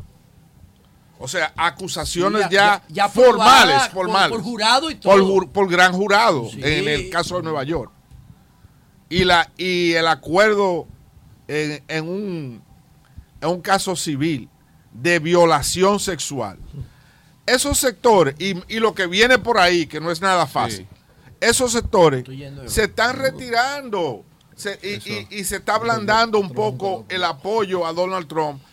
El desangre que se va a dar político entre DeSantis y Donald Trump no ayuda a ese partido. Y aunque lo gane Trump, sale desgastado de ese proceso y yo creo que sí que una revancha Trump-Biden gana Biden. Adriano, Eh, eh, con- Adriano, un tema, pues, sí, escúchame, voy un tema que nos preocupa, le preguntamos a Eligio, pero eh, eh, este, este, este es el tema del embajador. ¿Por qué nosotros no merecemos un embajador? Si hasta Haití le pusieron uno. Eh, no diga Tahití. Digo hasta Haití porque Sí, Haití hasta está Haití, al lado de Haití, nosotros. Yo no Haití, estoy diciendo que es Haití, malo. porque no- Si no, ¿por Haití le no hay- pusieron un por qué no hay un embajador ¿Qué pasa? dominicano? Además nombraron Escúchelo, uno, escúchelo, escúchelo. nombraron uno y entonces lo echaron hacia atrás. Sí. Lo mandan por otro lado. Hay razones por qué eso sucedió. ¿Qué pasó con el Las cuales yo no voy a discutir aquí. Ah. Pero ¿qué pasó Y hay razones también por qué no se ha dado. Yo, yo, Pero, yo, pero yo China mandé- tiene, pero China tiene que ver algo con eso. Es decir, No, nuestras no, no, relaciones no, con China, China. no tiene nada que ver con eso. qué- qué es lo que ha pasado, son- Adriano? Son temas internos. Ok. ¿verdad? Eh, además, quien tiene el derecho a constitucional a, a determinar eh, quiénes son los, eh, a confirmar las nominaciones de embajadores es el Senado. No somos nosotros. la Cámara de no- no la Cámara de Representantes. Yo mandé una carta pidiéndole a Biden que sí que agilizar ese proceso. Esta semana entrante yo voy a mandar otra carta firmada por un grupo de congresistas que tienen altos niveles de dominicanos en su distrito, de nuevo pidiendo eso. Eh, ha sido todo mecánica interna, ¿verdad? Situaciones internas que han impedido, porque sí hizo- hubo una nominación. Hubo uno que nombraron. Sí, y esa, perso- esa nominación se retiró y, y se le mandó a esa persona para las Bahamas, me parece. Bahamas, Bahamas. Pero hay razón por cual no procedió eso, esa. Una que yo no, yo no, quiero discutir ahora. Una pregunta que puede ser tanto para Adriano como para Eligio. Yo tengo una pregunta. Ahora, pero déjame Sí. que concluir con el tema. Ahora bien, la República Dominicana es un país estable. Claro. No es como El Salvador con la situación de Bukele que está ahí. No. No, es como Venezuela con la situación No. de Maduro que hay ahí. No es como Nicaragua con la situación de Ortega. Incluso ni siquiera es con la incertidumbre de Colombia y de Petro. Pero los tres tienen embajadores. Los Sí, tres eso precisamente, pero eso es lo que estoy diciendo. hasta cierto punto, hasta cierto punto, esa realidad indica a que nuestro país está estable Sí, no y no hay graves ¿para qué nosotros dificultades. embajador, Ahora sí hay dificultades en ¿Para Haití y por tal razones yo creo que sí que debe ser. Buen punto. Pero, eh, Mira, José, un embajador que un embajador que José, un embajador José, norteamericano que para estar en bueno, Haití tiene problemas. El embajador, el embajador es una el encargado de negocio es la persona realmente que maneja Sí, desde el punto de vista República Sí, pero de- este doctor, pero del punto de vista constitucional de la República Dominicana es con el embajador que nosotros podemos hacer. Congresista. Don. Adriano, un momentito, un momentito, congresista, el, la guerra de Ucrania y los fondos que eh, Estados Unidos eh, ha destinado, eso eh, levante el avispero eh, mundial, Putin tiene, no ha querido, o sea, ha dicho que ha ralentizado él mismo la guerra por un motivo geopolítico. Estados Unidos está determinado y la OTAN a seguir invirtiendo en la guerra de Ucrania. ¿Qué usted cree de los fondos de los norteamericanos que se van a Ucrania a participar en una guerra donde prácticamente no tiene nada que ver, eh, como dirían, Occidente en eso? Yo siempre he votado en contra de la inversión al presupuesto de defensa, con excepción de una sola vez al principio de la guerra de Ucrania, que yo eh, determiné que tenía que votar a favor de ese presupuesto, porque lo que pudo pasar era simplemente y gravemente un genocidio, un genocidio. Claro. Entonces yo pensé que sí, que al pueblo ucranio se le tenía que dar la oportunidad de defenderse. Ahora bien, esto es un tema muy interesante y delicado a la misma vez.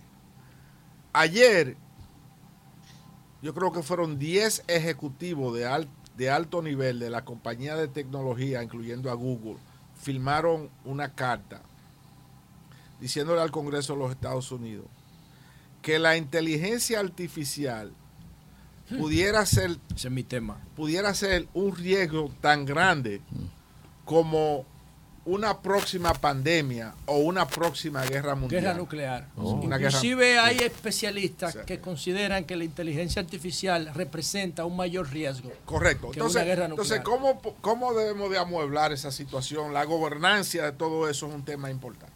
¿Por qué yo traigo esto a colación? Porque Putin, eh, y yo dirijo el, el comité de, de- de la rama legislativa en, dentro del comité de apropiaciones, que se encarga de asegurar la seguridad en el campus del Capitolio, de la Biblioteca del Congreso, del Senado, de un sin- sinnúmero de cosas. Y yo tengo acceso ahí, por ejemplo, al War Room del Capitolio, ver lo que está. Wow. Y, y ver, por ejemplo, cuál es el programa de ellos antidrones. Porque yo creo que el próximo ataque al Congreso no va a ser una turba racista, puede ser drones, pueden ser otras cosas. Entonces, entonces nosotros de- tenemos que estar preparados para eso. Entonces yo veo lo que sucede en Rusia con el ataque al Kremlin de, de los drones. Yo digo, y Putin dice que quiere derribar el Starlink de, de, de El Elon, Starlink Musk. Elon Musk. Que de hecho ya llegó a República Dominicana. Sí, claro, claro, claro, se está usando. Starlink. Un poco Entonces, caro, pero llegó. Él dice que quiere derribar eh, el Starlink de Elon Musk porque ese es el eh, esa es la tecnología que facilita los ataques de drones que ya han penetrado a Moscú. Y no se sabe si esos ataques son de Ucrania o son de la misma Rusia. De- Sí. Para, para, para promover, o ampliar la guerra. Entonces, eh, traigo lo de la, la inteligencia artificial, porque también se pudiera utilizar la inteligencia artificial para ampliar el conflicto belicoso entre Ucrania y Rusia, que hasta ahora yo lo considero no solamente belicoso y cruel, y creo que Putin es un criminal de guerra, pero lo considero altamente delicado para la política, la geopolítica mundial. Mundial, claro. Muy delicado. Todavía no se sabe, pero sí sabemos dónde está China en este conflicto. Entonces, si el mundo se está apandillando, eso es altamente Sí, porque es que delicado. Europa se está pandillando con Correcto. Estados Unidos y Rusia con China. Correcto. Una pregunta a ustedes dos. Trump dice que en 48 horas acabaría con la guerra de Ucrania. Bueno, él, él dice, Él él dice dice, muchísimas él dice, él dice, él dice, Una- muchi- él dice, él dice muchísimas cosas porque realmente Estados Unidos allí lo que está buscando es evitar que una alianza entre esas potencias que son China y, Rusia. y Rusia tenga en el hemisferio oriental el mismo dominio que tiene Estados Unidos en el hemisferio occidental. Si eso ocurriera, ellos entienden que hay un desequilibrio. Entonces, para Estados Unidos, lo que es el, el- el- el Euroasia es una cuestión clave y, y- y el territorio ucraniano es clave para eso. Es decir, Pero, que pero, eh, eh, eh, lo- los, los eh, analíticos de la inteligencia artificial dicen que quien domine la inteligencia artificial domina el mundo. Domina el mundo y que lo importante para nosotros y muy pres- particularmente para la República Dominicana es que los datos Atención. los datos que son lo eh, son eh, es el factor más importante El de la factor inteligencia más importante. Eh, los datos de nosotros se inte- se- Sí. La inteligencia artificial se alimentan con datos. los datos de nosotros no están en la mesa. Entonces hay sectores que promueven una alianza hemisférica entre Latinoamérica, Centroamérica, el Caribe y Estados Unidos para que los datos de cada uno Sean de nosotros comunes. sean comunes y estén en la mesa. O sea, Interesante eso, ¿eh? muy interesante. Porque ahí nosotros tendríamos más valor estratégico si nos Totalmente. unimos a nivel de data. Una pregunta para ustedes dos, para Eligio y para Adrián.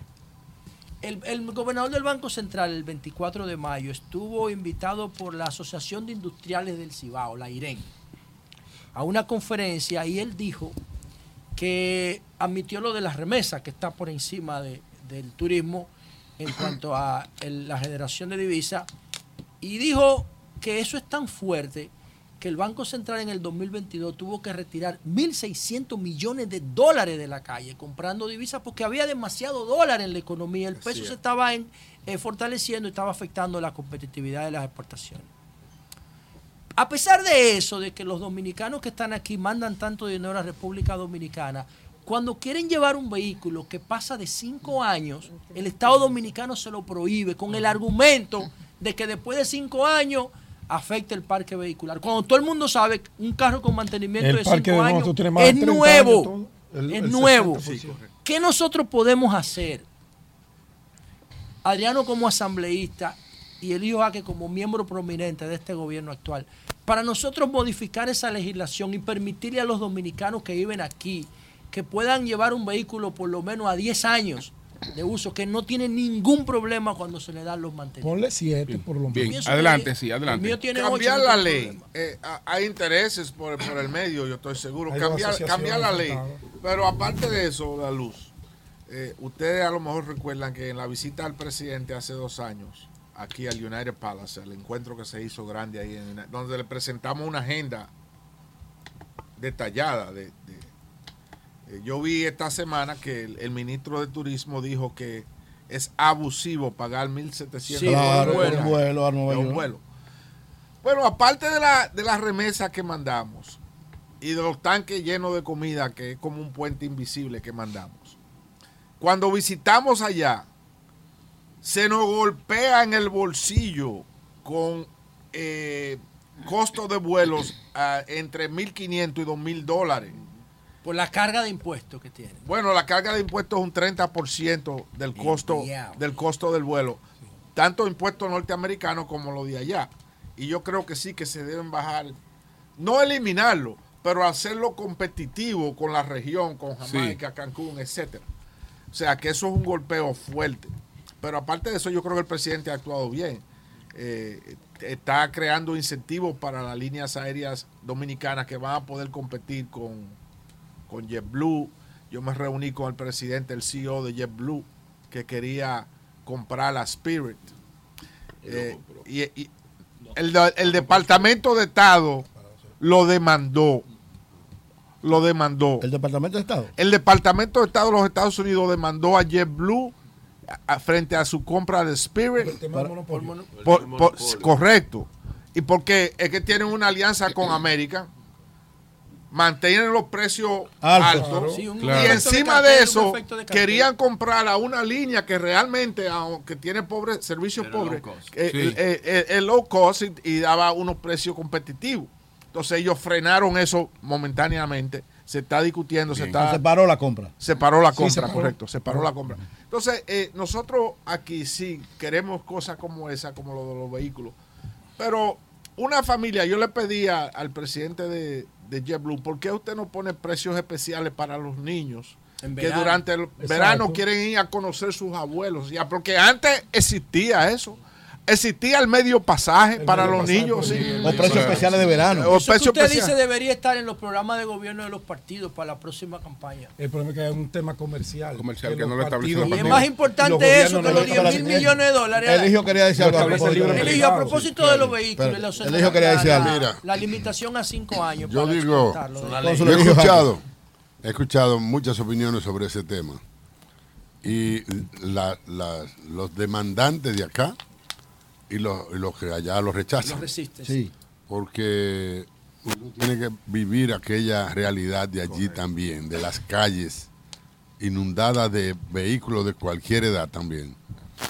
Y evidentemente que pudiera haber razón en reclamar que se pueda, porque aquí un vehículo de 8 años es un vehículo que todavía le queda mucha vida.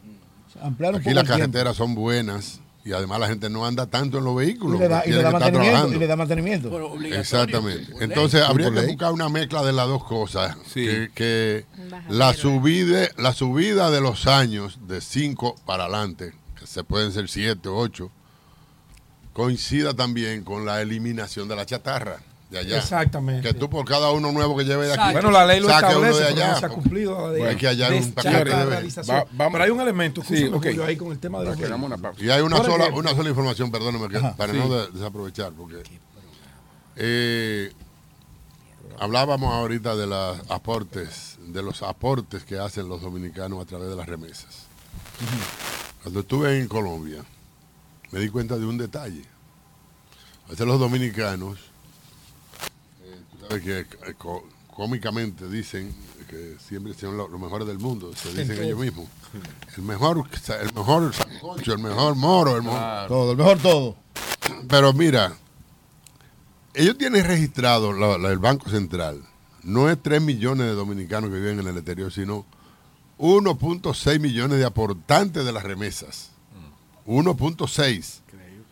En Colombia tienen 4.7 millones de aportantes a las remesas. 4.7.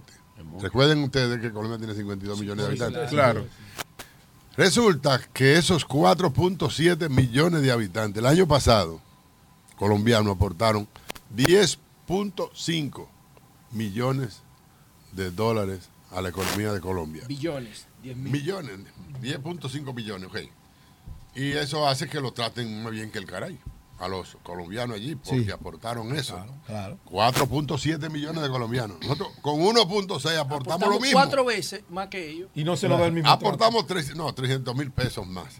No, yo digo en Ah, relación la a, la, cantidad. a la cantidad A la- de remesadores. Aportamos lo mismo. Sí. Aportamos lo Siendo mismo y un cuatro poquito veces más. menos. Un poquito más. Aportamos a la economía dominicana. Igual que los colombianos. Entonces, no, no, que no se No, no molesten. proporcionalidad. Que no se molesten los de otra nacionalidad cuando le decimos Bueno, que lo. Pedro, yo quería Buen dato ese, buen Nosotros dato. estamos debatiendo un tema que tiene que ver con el Congreso Nacional y aquí tenemos una representante de ese es. Congreso Sí, claro. Nacional que pudiera bien asumir ese, ese tema. Hay una desproporcionalidad allá entre año y uso del vehículo. Por ejemplo, te permiten importar un vehículo que tiene 160 mil millas de uso. ¿Tú sabes cuánto es eso si tú lo divides entre lo que debería consumirse por año? Que ese carro tiene 15 años de uso y te lo dejan entrar allá. Entonces, ¿por qué tú no me dejas entrar el que tiene 8 años, que tiene un dominicano, que quizás tiene 8 años con él y tiene la misma cantidad de millas? Te va a contaminar igualito. Claro. Igualito, entonces eso ahí. Bueno. Van a tener Señores, eh, ustedes en el Congreso va- vamos- o esperar el los 24 que eléctricos no nosotros contaminan, lleguemos ¿eh? Y apoyar ¿En. ¿En qué año? ¿Qué 24? Vamos a hacer. ¿En qué? No hay va- posibilidad. No, pues yo voy a Vamos a pero- hacer, señores, vamos a hacer una pausa para continuar 3024. con otras conversaciones en este programa. Tremendo programa. Eh, un saludo para Fausto Jaque. Fausto Jaque. Dime, Fausto, ¿cómo está?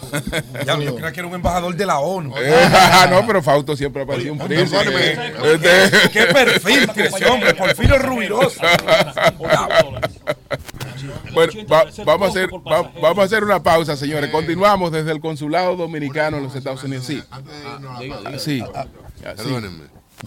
Eh, eh, aquí está eh, Félix Cabrera, está el doctor La Antigua, está Sí. Adriano Espallá y un servidor. Y la diputada. Además de la venir a la función, a la invitación, a atender a la invitación de ustedes, nosotros estamos acá también porque estábamos convidados para las 9 de la mañana en algún lugar de, de Nueva York, tener una reunión sobre un tema que seguramente ahorita va a ser eh, motivo de, de- del comentario de ustedes más adelante, más adelante, Sí. no hoy, que sería traer en el mes de noviembre acá a Nueva York a Águila y Licey a jugar tres juegos. ¿Por qué Águila y Licey? ¿Por qué no viene el escogido? ¿Por qué Águila y Licey? Vendrán, Los dos vendrán. equipos mejores. en el equipos mejores. 50. Hay una Son los exclusión. dos mejores equipos Hay- que más hay dominicanos. que- Interesantísimo. Atención. Ey, aquí- Águila y Licey. No, Coño. escogido estrella en el 2050. sí. Eh, eh, eh, eh, perdón, Eligio, cuando, El escogido dices aquí, sería al parque de los Yankees de los Mets. Pero Feli, pero Feli, el dueño de, pero. Feli, el dueño. Espérate. Óigame, en principio nosotros habíamos tenido varias reuniones con los Yankees, que estaban más interesados o tan interesados como nosotros. Eh, porque ellos tienen algunos miembros en el consejo directivo que tienen intereses en la República Dominicana, tienen apartamentos por allá, por la zona turística. Y, y saben de la, de la confrontación que hay entre los los dos. equipos. Los nuevos rivales. Entonces, el- el- lo- los Yankees estaban muy comprometidos, pero resulta que la Major League, la, la MLB, movió el calendario de la, de la, de la, de la la serie- temporada de la serie y nos tomó las fechas que eran 3, 4 y 5. Ah, vale, hay que hacerlo en el de los meses entonces. Entonces ya con lágrimas en los Los ojos. ojos. Era para los de los Ellos Mets. tuvieron que decir que lo dejaron Pero para están comprometidos para Entonces nos, mo- nos movimos para los para los MEX. Ok. Y los menos estaban esperando con los brazos abiertos. Ah, pero claro. la- Ah, perfecto, muy bien. Entonces, estamos Ey, llegando muy Antonio. bien. Bueno, Ey, pues, muy éxito. bien. Ah, pero hay que venir a hacer un programa, Antonio. Éxito. Un programa desde allá, del estadio. Y yo, yo, Yo le, voy invi- vestido yo le invito. Y yo del eh, Licey. eh, Aquí debe haber No 300 mil fanáticos de Águila y Licey. aquí. Claro, Sí, claro. Coño, Y bueno, pues ejerce- tener que invitar a la política y la pelota se ejercen Eh, con el 10 año- el año que viene. Este panel en, deporte está medio cortito. el año que viene yo. yo El yo equipo de Pedro no viene, que, que son las estrellas tu equipo no viene. Dos las estrellas no, yo soy igual que ustedes, le cogí. No, yo soy liceísta, yo soy No, no, liceísta, no, no, mejor no, equipo del no, país. no, Adriano se tiene que partir. Tiene El año, el año que viene, reunión. concluir, Gracias. porque me tengo que ir. El año que viene, yo le invito a ustedes que celebren conmigo mis 60, 60 años en el Alto Manhattan.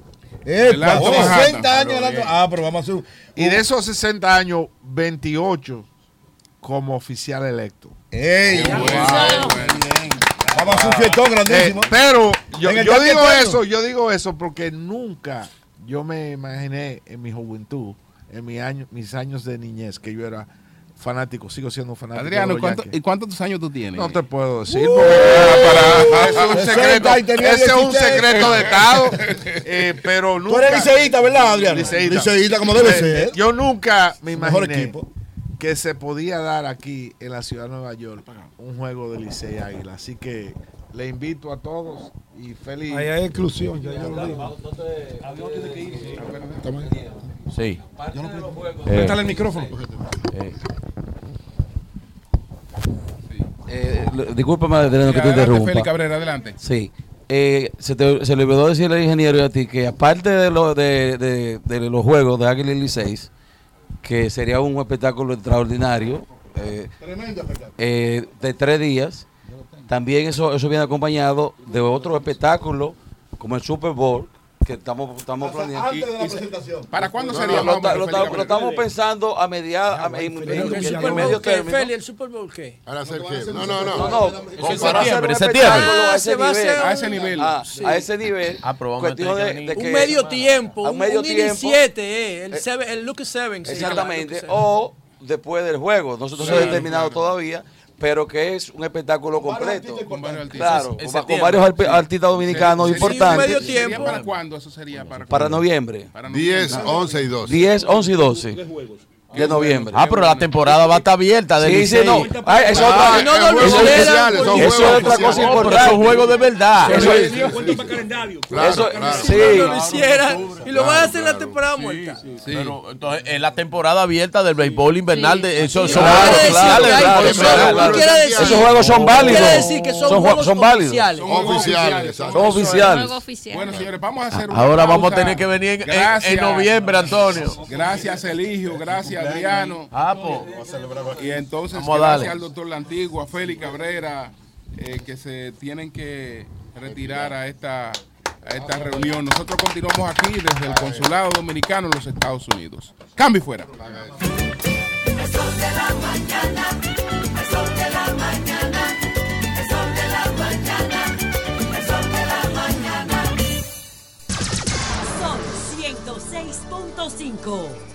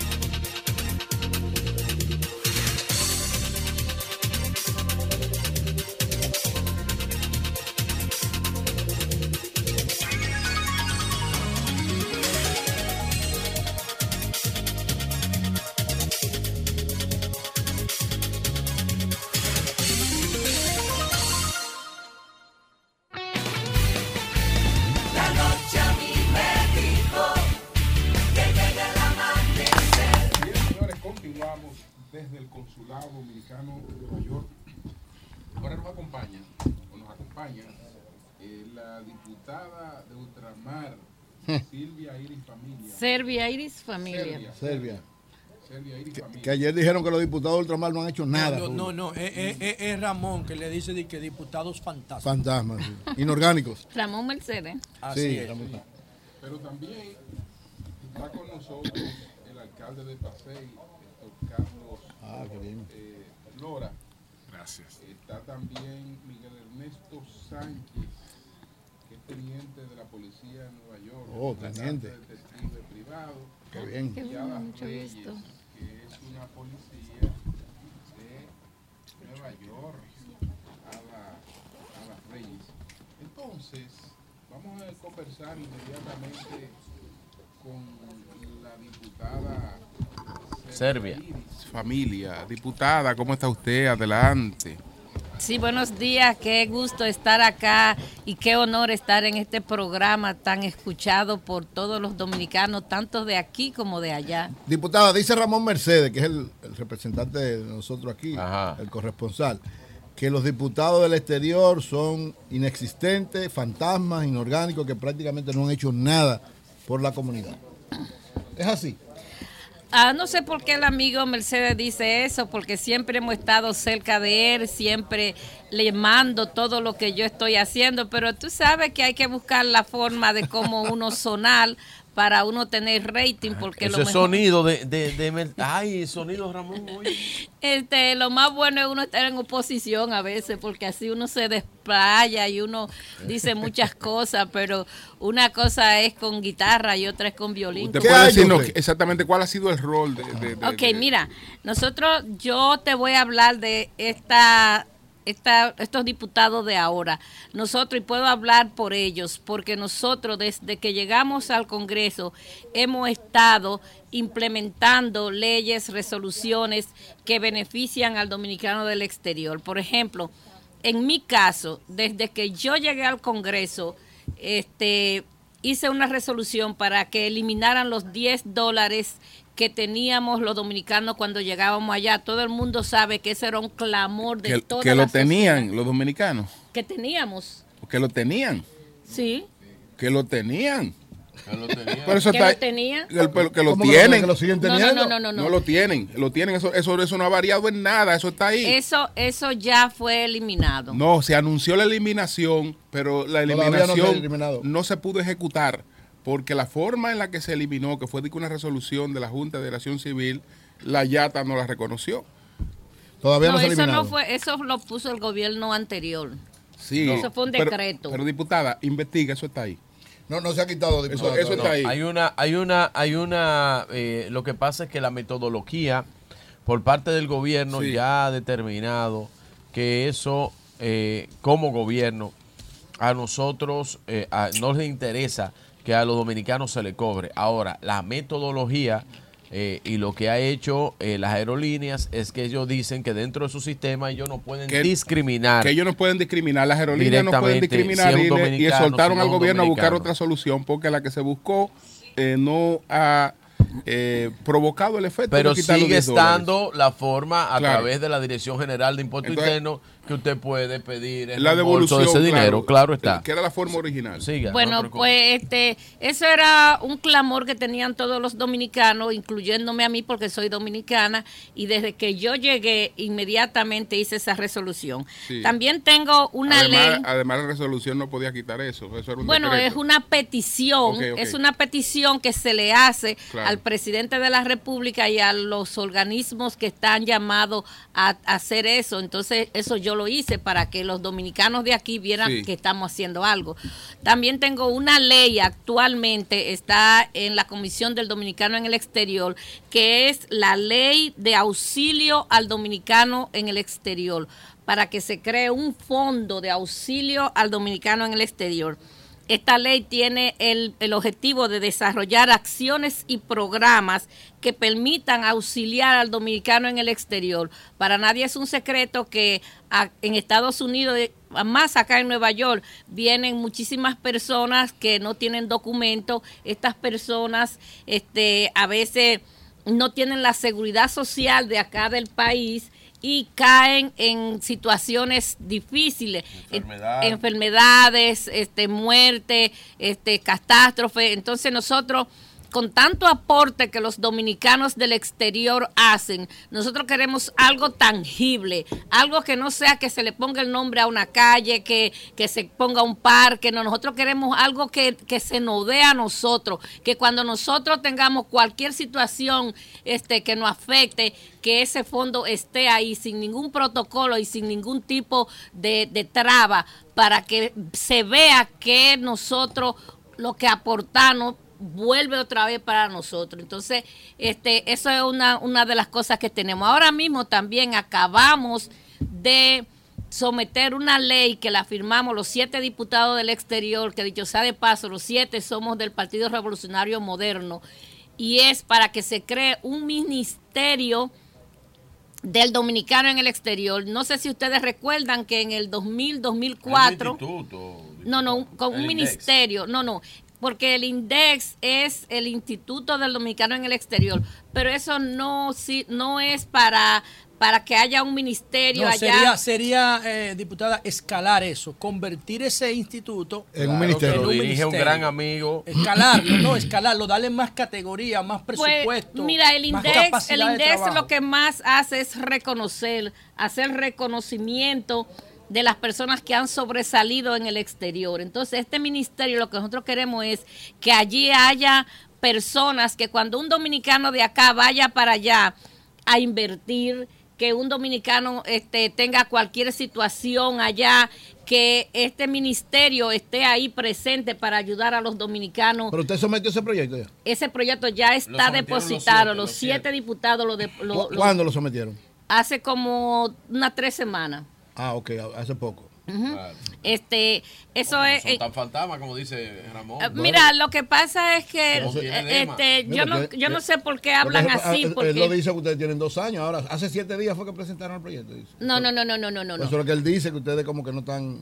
Eso es lo que él dice. Ahora, los diputados de ultramar, ¿cuándo, eso no ¿cuándo lo dice salieron los diputados de no ultramar? del Porque ahora. Eury, Lo dice Ramón ahora tú vas a venir, y la tú vas a venir a, anarquizar eso co- como Ramón Mercedes. Porque No, no, yo no estoy analizando. ¿Cuánto tiempo tiene? Ella está dando una excelente respuesta. Ya está... pro- eh, Eh, eh, sí, pero tú dijiste que hace, que es lo que tiene... No, eh, yo digo porque lo que están planteando eso debió ser desde el principio, porque Ah. ciertamente la importancia de la Ah, comunidad ok, dominicana ah, en el exterior. Sí, fíjate, aquí. este, en cuanto a mí se refiere, también este deposité y está aprobado, fue depositado, fue aprobado a unanimidad en la Cámara de Diputados y ahora está en la Cámara de Senadores el, el inglés como segunda lengua para las escuelas públicas de la República Dominicana. Para nadie es un secreto cómo nosotros los dominicanos venimos acá al país siendo profesionales y no podemos ejercer porque no venimos con el inglés. Entonces ahora ya en la República Dominicana se va a enseñar el inglés en las escuelas públicas y esa es una ley mía.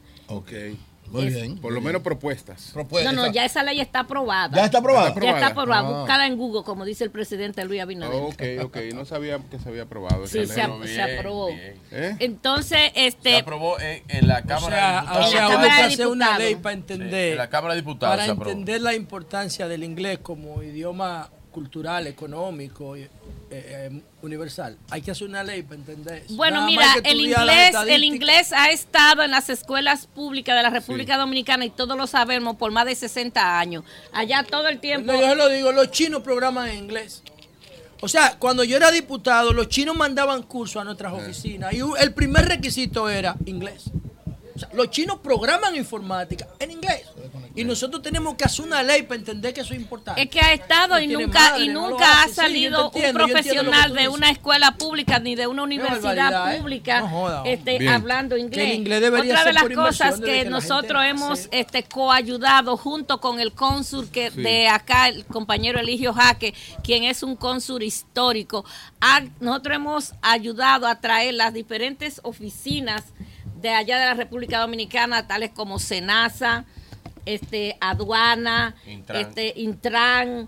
Eh, ahora mismo yo le solicité a la ministra de, de la mujer que estuvo acá hace como unos dos meses para que también aquí se creara una oficina del Ministerio de la Mujer, porque a veces hay muchas mujeres acá que por sus condiciones a veces de, de que no tienen los documentos son incapaces de hacer cualquier denuncia cuando han sido vulneradas en su En sus su- en derechos. sus derechos, entonces también va a venir una oficina del Ministerio de la Mujer. O sea que nosotros, los diputados del exterior, hemos ayudado en esta promoción, yo podría decir, a hacer muchas cosas. Este, muchos, muchos compañeros, amigos que están aspirando, pues tú sabes, tienen que decir que no hemos hecho para así ellos pues tomar ventaja. Y también dicen que no estamos acá.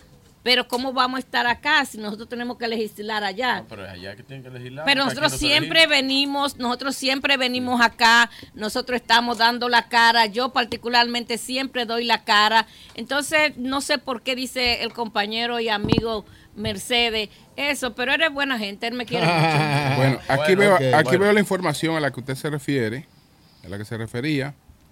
Te- Tendremos que chequear a ver si el Senado El Senado no, no aparece. Es lo Cámara de aprobó. Diputados solamente. Porque, Ah, pues entonces no está aprobado ah, pues no hay ley entonces. El- pero, pero dice así, tal y como decía ella, un proyecto de ley que busca garantizar la enseñanza del inglés como segundo idioma en las escuelas públicas de la República Dominicana fue aprobado de urgencia en dos sesiones consecutivas este miércoles en la Cámara de Diputados. Uno de los consideran, estamos hablando, eh, esta información es de septiembre del 2022, del 7 de septiembre del 2022. Eh, entonces, uno de los considerandos señala que la Constitución de la República Dominicana establece el derecho a una educación integral de calidad permanente, etcétera. Es decir, la Cámara de Diputados lo aprobó. Hay que chequear a ver si, Si fue Senado. si fue el Senado eh, que si el Senado lo aprobó porque me, no, no he escuchado que la ley exista, pero eh, vamos a Bueno, la investigar. pusieron en la Cámara de Diputados y la aprobó. Sí, sí, sí. Vamos a averiguar si Sí. en el Senado está ya aprobado. Así es, así es. Bueno, pues diputada. Gracias, diputada. Gracias, gracias a la diputada Servia Iri Familia, diputada de, de Ultramar del PRM, que nos ha descrito aquí las, los trabajos que viene Y la diputada va, va, impulsando. va a aspirar a la reelección. Sí, vamos a aspirar a la reelección porque tenemos que continuar trabajando por esta comunidad que tanto aporta a la República Dominicana. ¿Y la circunscripción suya cuál es? La número uno acá La en Nueva uno, York. Nueva Y puedo bien. decirle que soy la primera mujer diputada acá en Nueva York y la y la primera mujer, y la primera diputada porque nunca había salido un diputado de acá de Nueva York, siempre habían salido de otro estado. Así que con orgullo soy su diputada. Bueno, muy pues bien. gracias, gracias, diputada.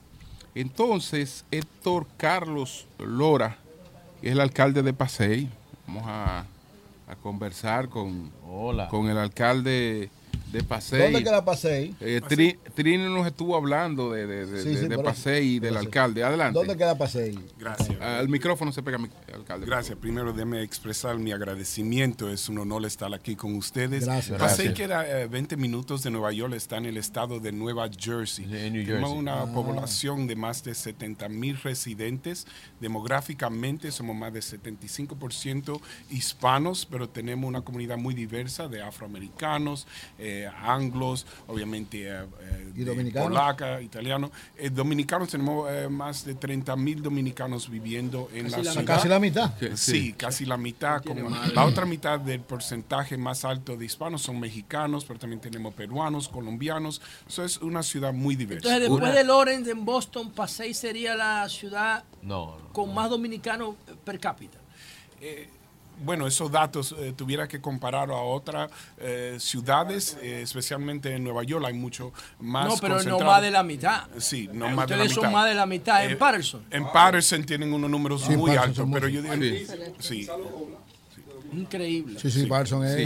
¿Usted, ¿Usted es el primer alcalde dominicano o ha habido otro alcalde No, dominicano? había otro alcalde eh, dominicano, el primer eh, alcalde elegido en los Estados Unidos, dominicano, pero antes de ser alcalde yo era director del condado que incluía a Patterson y 16 municipalidades en total, y ahí sí eh, era el primer dominicano a ser director ¿Dó- del ¿Dónde condado nació, sobre 16 ¿dónde ciudades. nació usted? Hablemos un poco de su ¿Y historia. cómo llegó a Estados Unidos y cómo se desarrolló? Yo nací en la ciudad de Pasay, Nueva Jersey. Soy hijo Ah, de usted dos padres dominicanos que vinieron a los Estados Unidos a tomar posiciones muy humildes con una vis- visión que si trabajaban duro iban a proveer un mejor futuro para sus hijos, para poder ah, trabajar y dejar un buen legado de nuestra cultura y nuestra comunidad. Y tuve el privilegio de llegar a ser alcalde en el 2016.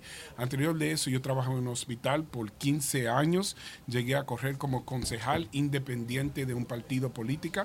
Después llegué al condado y llegué a ser el primer dominicano a ser director sobre 16 municipalidades. Y en el 2016 llegué a ser alcalde de la ciudad donde llegó mi papá que no hablaba una palabra de inglés a trabajar en una factoría. Y él llegó a ver su hijo O sea, a 2016 tomar la posición de máxima autoridad. En el 2016 tú ¿Y de, alcalde. de dónde son Sí. tus padres? En- Papá y su familia viene de San Juan de la Maguana San Juan. Ok. y a mamá de Cabral eh, Barahona. Ah, pues son sureños. Son sureños, sí. Sureños, Pero fue. La mamá eh, se crió en Los Minas, papá y Ah, mamá Los Mineras, en, bien. en la capital, pero originalmente eh, de ahí son sus raíces. Qué bueno, qué bueno. ¿Y tú tienes contacto con, con la comunidad dominicana a través de tus padres? O sea, tú visitas eh, República Dominicana. Sí. eh, y cuando visitas, ¿dónde tú vas? Bueno, eh, recién pude visitar eh, con el alcalde Brian de Peña. Ah, De Brian de Lawrence. Sí, Hermano, Un amigo. buen alcalde. Fuimos allá con eh, diferentes oficiales para tomar temas eh, específicamente que impactan a los dominicanos en el exterior y eh, asegurar que hay una conexión eh, dentro de los dominicanos aquí y los dominicanos allá. Sí, sí, tú y yo nos vimos en el hotel, Sí. en el hotel Embajador, Así sí, es, te sí. recuerdo es. perfectamente, claro Yo que soy sí. orgullosamente soy dominicano. Qué bueno, sí, qué sí, bueno. Pues qué Sí, sí, bueno, Héctor, que Ah, no, tenemos no, la oportunidad de compartir contigo. Aquí está también Es Miguel que es un programa de New Jersey, Ernesto Julio. Sánchez, Eh, que es Antonio. teniente, teniente de la Policía de Nueva York, eh, comandante también, eh, detective privado del recinto 49. ¿Es así, Héctor? Eh, buenos días. Eh, yo soy comandante de detectives del precinto 49 en el Bronx. Comandante, actual comandante. Actual comandante de detectives, sí, señor. Ah, qué bueno, qué bueno. Háblanos en qué, en qué consiste, en qué consiste tu, tu trabajo como comandante detective. Bueno, yo estoy encargado de la unidad detective de ese precinto, en ese sector del Bronx. Eso quiere decir de las Que investigaciones, sería, de en el caso nuestro sería como el DICRIN Eh, o el DINTEL. investigaciones. De investigaciones, no, investi- investigaciones, sí, pero... eh, en- eh, no, eso... eh, o sea, eh, todos los crímenes que, que ocurren en la Perdón, ciudad... el perfil de investigador es como el que vemos de las películas, que van No, en civil y le asignan casos. en los, y eh, les asignan casos específicos. y eso, que, que Eso llegan es. a las, a las escenas de Ok. muerte, Perfecto. de Esos son los y detectives. eso, esos son los investigadores. Esa figura nosotros en. República Dominicana no la tenemos. Exacto. En el- nuestro ordenamiento de, de seguridad no tenemos la figura del detective. No. No. no Ok, entonces aquí, ¿cuáles son los roles de Bueno, ustedes? dentro, dentro del departamento de detective, en, en total, eh, hay muchas unidades. Tú mencionaste The Cream. Aquí se- eso sería como el, el departamento de robos o departamento de gangas o departamentos de, ah, Sí. de narcóticos. Pero son tres, aquí son tres departamentos Separados. Separados. O sea, en Nueva York hay un departamento de pandilla. Sí, hay un departamento Oye, que se pero aquí llama están de todas las crimen- pandillas. Sí, hay, eh, ¿Por eso lo eh, investigan? Pero sí, sí se investiga. Lo que pasa es que en Claro. ese, ese tipo de, de crimen, para descuartizar, como se, Ah, como para se dice, desinte- des- desintegrarlo. desintegrarlos, toma tiempo. Eso, esas investigaciones No, te lo toman digo por el caso de Junior en Miguel. el Bronx, Correcto. el niñito que mataron, Miguel, la pandilla eh, de- que se le atribuyó a miembros de los, de los trinitarios. ¿Cuántos años tienes aquí en Estados Unidos? Si naciste aquí o, y, y- y cómo ingresas a la policía. Bueno, yo eh, nací en el municipio de Monción, en la República Dominicana, eh, eh, provincia de Santiago Rodríguez. Inmigré aquí a los 14 años con mi mamá, ya mi mamá estaba acá. Eh, me crié aquí con ella en Washington Heights. Estudié aquí en, en los Estados Unidos. Ingresé a la policía y eh, gracias a Dios y por las oportunidades que, que he podido tener, he podido ascen- ascender en los Ah, rangos. ah, eh, dentro del tiempo que tú tienes siendo detective de la ciudad de Nueva York o del estado de Nueva York, no sé, ¿cuál ha sido el caso que tú puedas comentar públicamente que te ha impactado más y que sería merecedor ese caso de una película a una serie en Netflix? Un poquito compleja la pregunta, pero yo voy a tratar de contestar a a, a lo, a lo mejor Sí. que pueda. Eh, no hay un caso, en verdad, que, o sea, sí hay un caso, pero no te podría explicar públicamente. Ok. Pero la experiencia durante los años de las cosas, las multi, mu- multidades que tú ves eh, como investigador, como supervisor, en esta ciudad especialmente, no solo una, una película, una serie. ¿Tú un recuerdas libro. algunos hechos, aunque no menciones nombres, que son, que, que, te, que cada cierto tiempo tú dices, wow, Bueno, yo participé en eso, yo, trabajé eso cuando lo ves en los yo- periódicos, Yo en la prensa. estuve en el, eh, el, el ataque terrorista de, la, de las De las torres. torres. Del Yo 11. Estuve ahí. eh, fui 2001. partícipe de eso en el 2001. eh, 11 de septiembre. Duré dos meses completo ahí en, en- en el equipo de rescate. Eh, pero aparte de eso, eso siempre me, eh, ¿cómo te digo? Tiene, Te tiene- marcó. Te Exacto, marcó, te sí. mar- mar- te marcó tu vida porque yo recuerdo las imágenes que vivimos en ese entonces, estaban los, los pedazos de, de cuerpos que estábamos encontrando, niños, adultos, Wow. hombres, mujeres, eh, y fue algo bien impactante. Pero aparte de eso, de esa tragedia, también lo que uno vive eh, a diario, o sea, uno nunca está preparado como humano para, para ver ciertas cosas, especialmente cuando se refiere a, a- para mí, es los niños. Cualquier crimen contra un niño, eh, como que, que hay algo en uno. Claro. Tú sabes que en República Dominicana se desaparecen personas todos los días, pero el Estado no las busca, no las busca. Las familias van a los medios, ponen una foto. Bueno, en todas partes del mundo se desaparece. Sí, gente. pero, pero estoy hablando de que Bueno. nuestro país no las busca. Bueno. Y yo no estoy hablando de coyuntura política. Estoy diciendo que no las busca y sé por qué no las busca, porque yo soy un experto en ese tema. Ahora, aquí yo veo eh, Discovery investiga y ustedes siguen buscando y siguen buscando y siguen buscando. ¿Te ha tocado algún caso de desaparición de mucho tiempo? El, el caso de desaparición aquí eh, es algo muy común, pero gracias a Dios tenemos un, eh, un, un departamento que es muy, muy capacitado en lo que hace y usualmente un gran porcentaje de los desaparecidos siempre se Bien. encuentran. Lo- a lo que tú te refieres aquí se llama es un caso frío, cold case. Eso ya se refiere a otro departamento que es especialmente Y le da dedicado seguimiento. a eso. Bueno, pues Eh, muchas ¿cuáles gracias. son- muchas gracias. Mira, vamos a conversar también con Ada. Ah, sí, también. No, una pregunta al, al teniente, ¿no? Teniente. Sí, señor. Sí. Sí, eh, tú, ¿cuáles son eh, los eh, crímenes de lo que tú más te encargas en la ciudad de Nueva York y si tienes un área asignada? Bueno, sí, mi área ahora mismo asignada es el norte del Bronx. El, Oh, crimen, el, crimen, complicado. el crimen que ahora mismito está impactando, eh, en que se- eh, bueno, el, el- la- en el Bronx vamos a hablar, es lo que tú hablaste, el crimen de pandilla, las, la- los tiroteos, lo- los homicidios, pero que están eh, directamente, eh, son las pandillas que están, ¿sabes?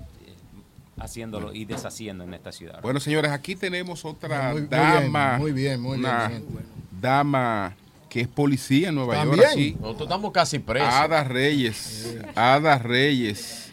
Ada, hablemos de tu historia. Cuéntanos dónde naciste, qué tiempo tienes en la policía. Ok, muy buenos días. y quiero agradecerle a todos por Al la micrófono. invitación. Sí. El micrófono. Sí.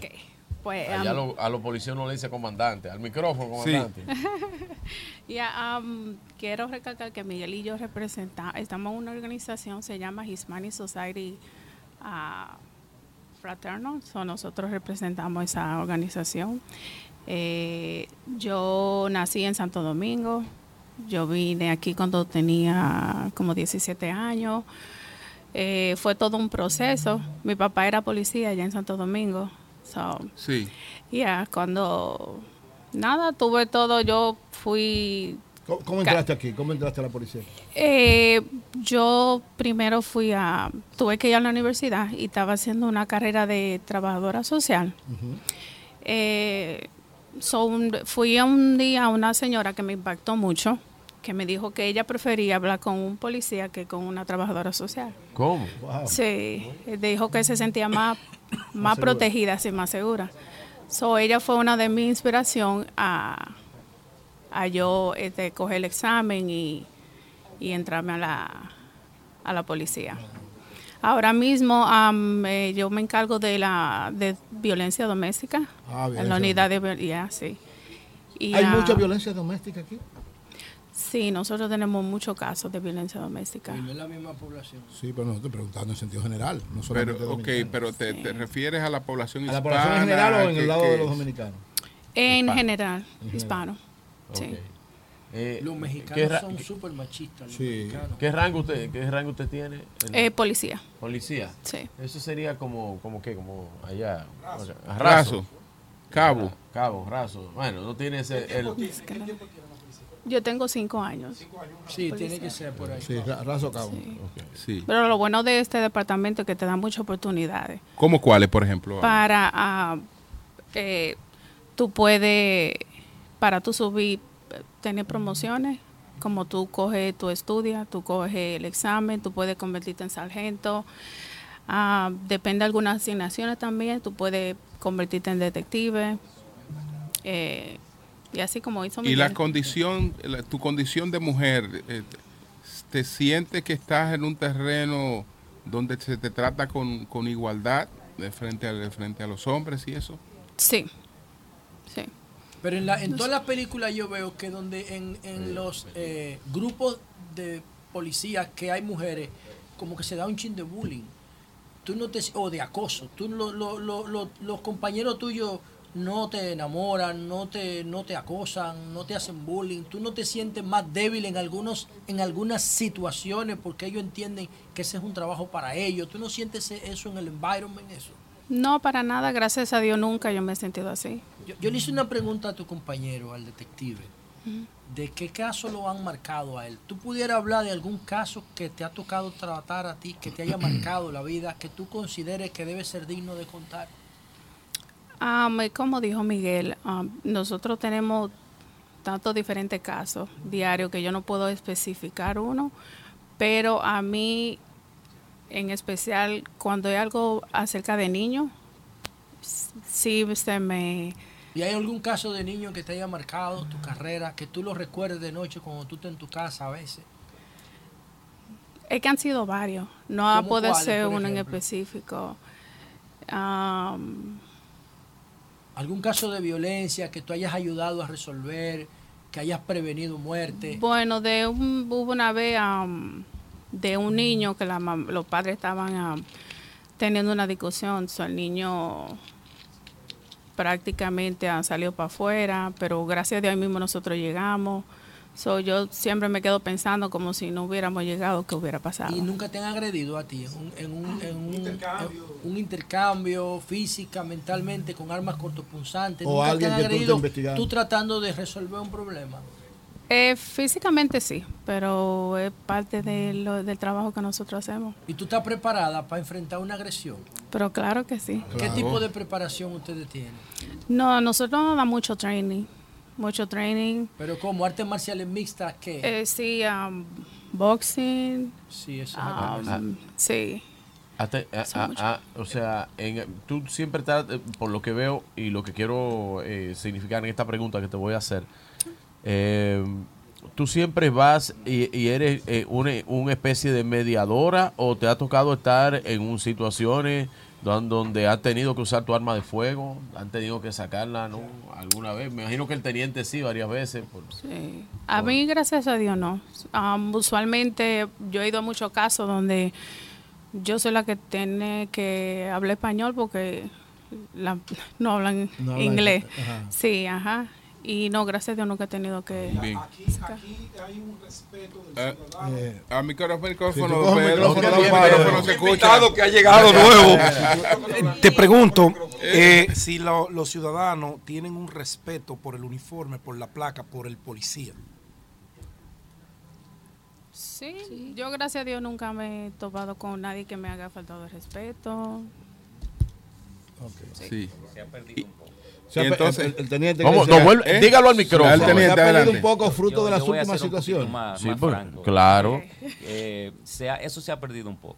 La verdad que con el pasar de los tiempos y cambio de Las como últimas digo, administraciones, administraciones. Sí. ¿ok? Eh, sin, o sea, no me gusta tocar el tema, tema político, pero eh, el, el respeto al uniforme se ha perdido un poco. No sé si seré- será por la enseñanza en la casa, no sé, verdad, la verdad que no sé cuál es la razón, pero Yo sí puedo tocar perdido. el tema Gracias. político. Eso, eso viene de, de los líderes. Si la administración no demuestra un respeto a la autoridad, si no es claro y directo en tema de hablar y apoyar a la policía, ese respeto se va perdiendo. Desafortunadamente, muchos líderes, sean alcaldes, senadores, gobernadores, por un beneficio o una agenda, en vez de respaldar y apoyar a la policía cuando están haciendo su trabajo, quieren ganar puntos políticos, Sí. ir contra la autoridad y después cuando el crimen suben, cuando la comunidad y los jóvenes o los jóvenes comienzan a perder ese respeto, esa admiración para hombres y mujeres valientes que quieren defender el pueblo y mantener una calidad de vida y seguridad, después se quieren quejar, dicen necesitamos cambiar una- un grupo político. Lo que necesitamos es regresar a esos valores y esos principios donde le enseñamos a los niños y los jóvenes que la autoridad se tiene que respetar y que hay consecuencias Sí, pero- para sus acciones. Pero también las autoridades tienen que hacerse respetar. Ayer se hizo viral un video donde unos agentes de DGC agarran a un conductor porque no cometió una infracción y lo y lo y lo y lo y lo, lo aprietan por el cuello, como pasó aquí. El Claro, tema de I can pero cuando un doctor, cuando un doctor médico, se dejan re- se cuando un doctor no médico, cuando un doctor médico hace algo que es contra la ética o que es malo, se pierde el respeto para la medicina o la profesión. No, es distinto. No, no, no, es lo mismo. Mira, lo que pasa es que cuando uno, pero déjame que- terminar que el que punto. que Déjame darte el que punto tú has primero. puesto un, un ejemplo retorcido. ¿Por qué? Porque el- la mala práctica médica, el paciente no tiene condiciones para determinarla. Yo no estoy- eso es una estoy diciendo si es especialidad, algo- eso va a una Estoy diciendo si es algo que no es ético. Si un, si un médico está robando, está cobrando seguro o está haciendo algo Claro. que no debe hacer, uno no pierde respeto para la carrera o esos que estudiaron y toman esa profesión seria. El problema que yo Porque tengo es esto. Sí, área. cuando hay un caso negativo, el problema es que en la noticia, la prensa, videos, celular, todo lo enseñan o lo Sí. enseñan todos los días. Lo que no se demuestra es cada día que un policía está haciendo un trabajo Ah, honorablemente, está es. ayudando a una es, persona de mayor es. edad, está encontrando un niño que está perdido, está arrestando un pandillero, protegiendo, salvando una vida. Eso no se queda en la noticia por cinco o seis días corridos, pero si hay algo Ah. negativo, eh, cada minuto y cada segundo lo están enseñando y todo el mundo comienza a decirme lo que está pasando con la policía. A- Ada, en tu caso finalmente, ¿cómo. Sobrellevas eh, diga- eh, eh, tu, eh, tu profesión, tu carrera de, de policía con, con tu vida familiar? Tú eres madre, eres casada. ¿Cómo, cómo tú sobrellevas eh, esas cosas? Honestamente no es fácil. No es fácil. porque no, porque el, no- el trabajo de nosotros requiere muchas horas. Eh, yo a veces, muchas veces yo comienzo a las 5 de la mañana a trabajar y yo llego a las 8 de la noche a mi casa. ¿Tienes, ¿Tienes hijos? hijos? Sí, ¿Cuál? tengo dos niñas. Dos niñas, ¿qué edades tienen? Una tiene 9, la otra tiene 12. Ok. Y muchas, a veces hay días que yo no le veo. Wow. Sí, porque nosotros siempre trabajando. Eh, mi- el NYPD es mi segunda familia. Nosotros paramos más trabajando que a veces en nuestra En la propia casa. casa y ayudando al mismo tiempo a la persona que necesita ayuda. Con permiso. Sí. Sí. Al, al Adelante, micrófono. Sí. Perdón, eh, con permiso. Una cosa que quería también eh, tocar sobre eh, lo que está diciendo Ada es que también otra parte de nosotros, los oficiales, como nosotros pertenecemos a la organización de oficiales hispanos, y muchas de las cosas que nosotros hacemos son eventos, eventos para la comunidad, para los niños, eventos para cáncer, pa- semanal se hacen eventos para O sea, de apoyo, de apoyo para darle para darle apoyo a las personas, a los civiles, a, como digo, a los niños. A la- a- tenemos eventos de autism, eventos de cáncer, eventos cáncer, sí. eh, para abrir eh, gimnasios para los niños. Y eso es en nuestro, en nuestro propio tiempo. Y eso, eso se hace constantemente y nunca se, se le da publicidad. Una pregunta para cualquiera de los dos, porque no sé cómo funciona realmente.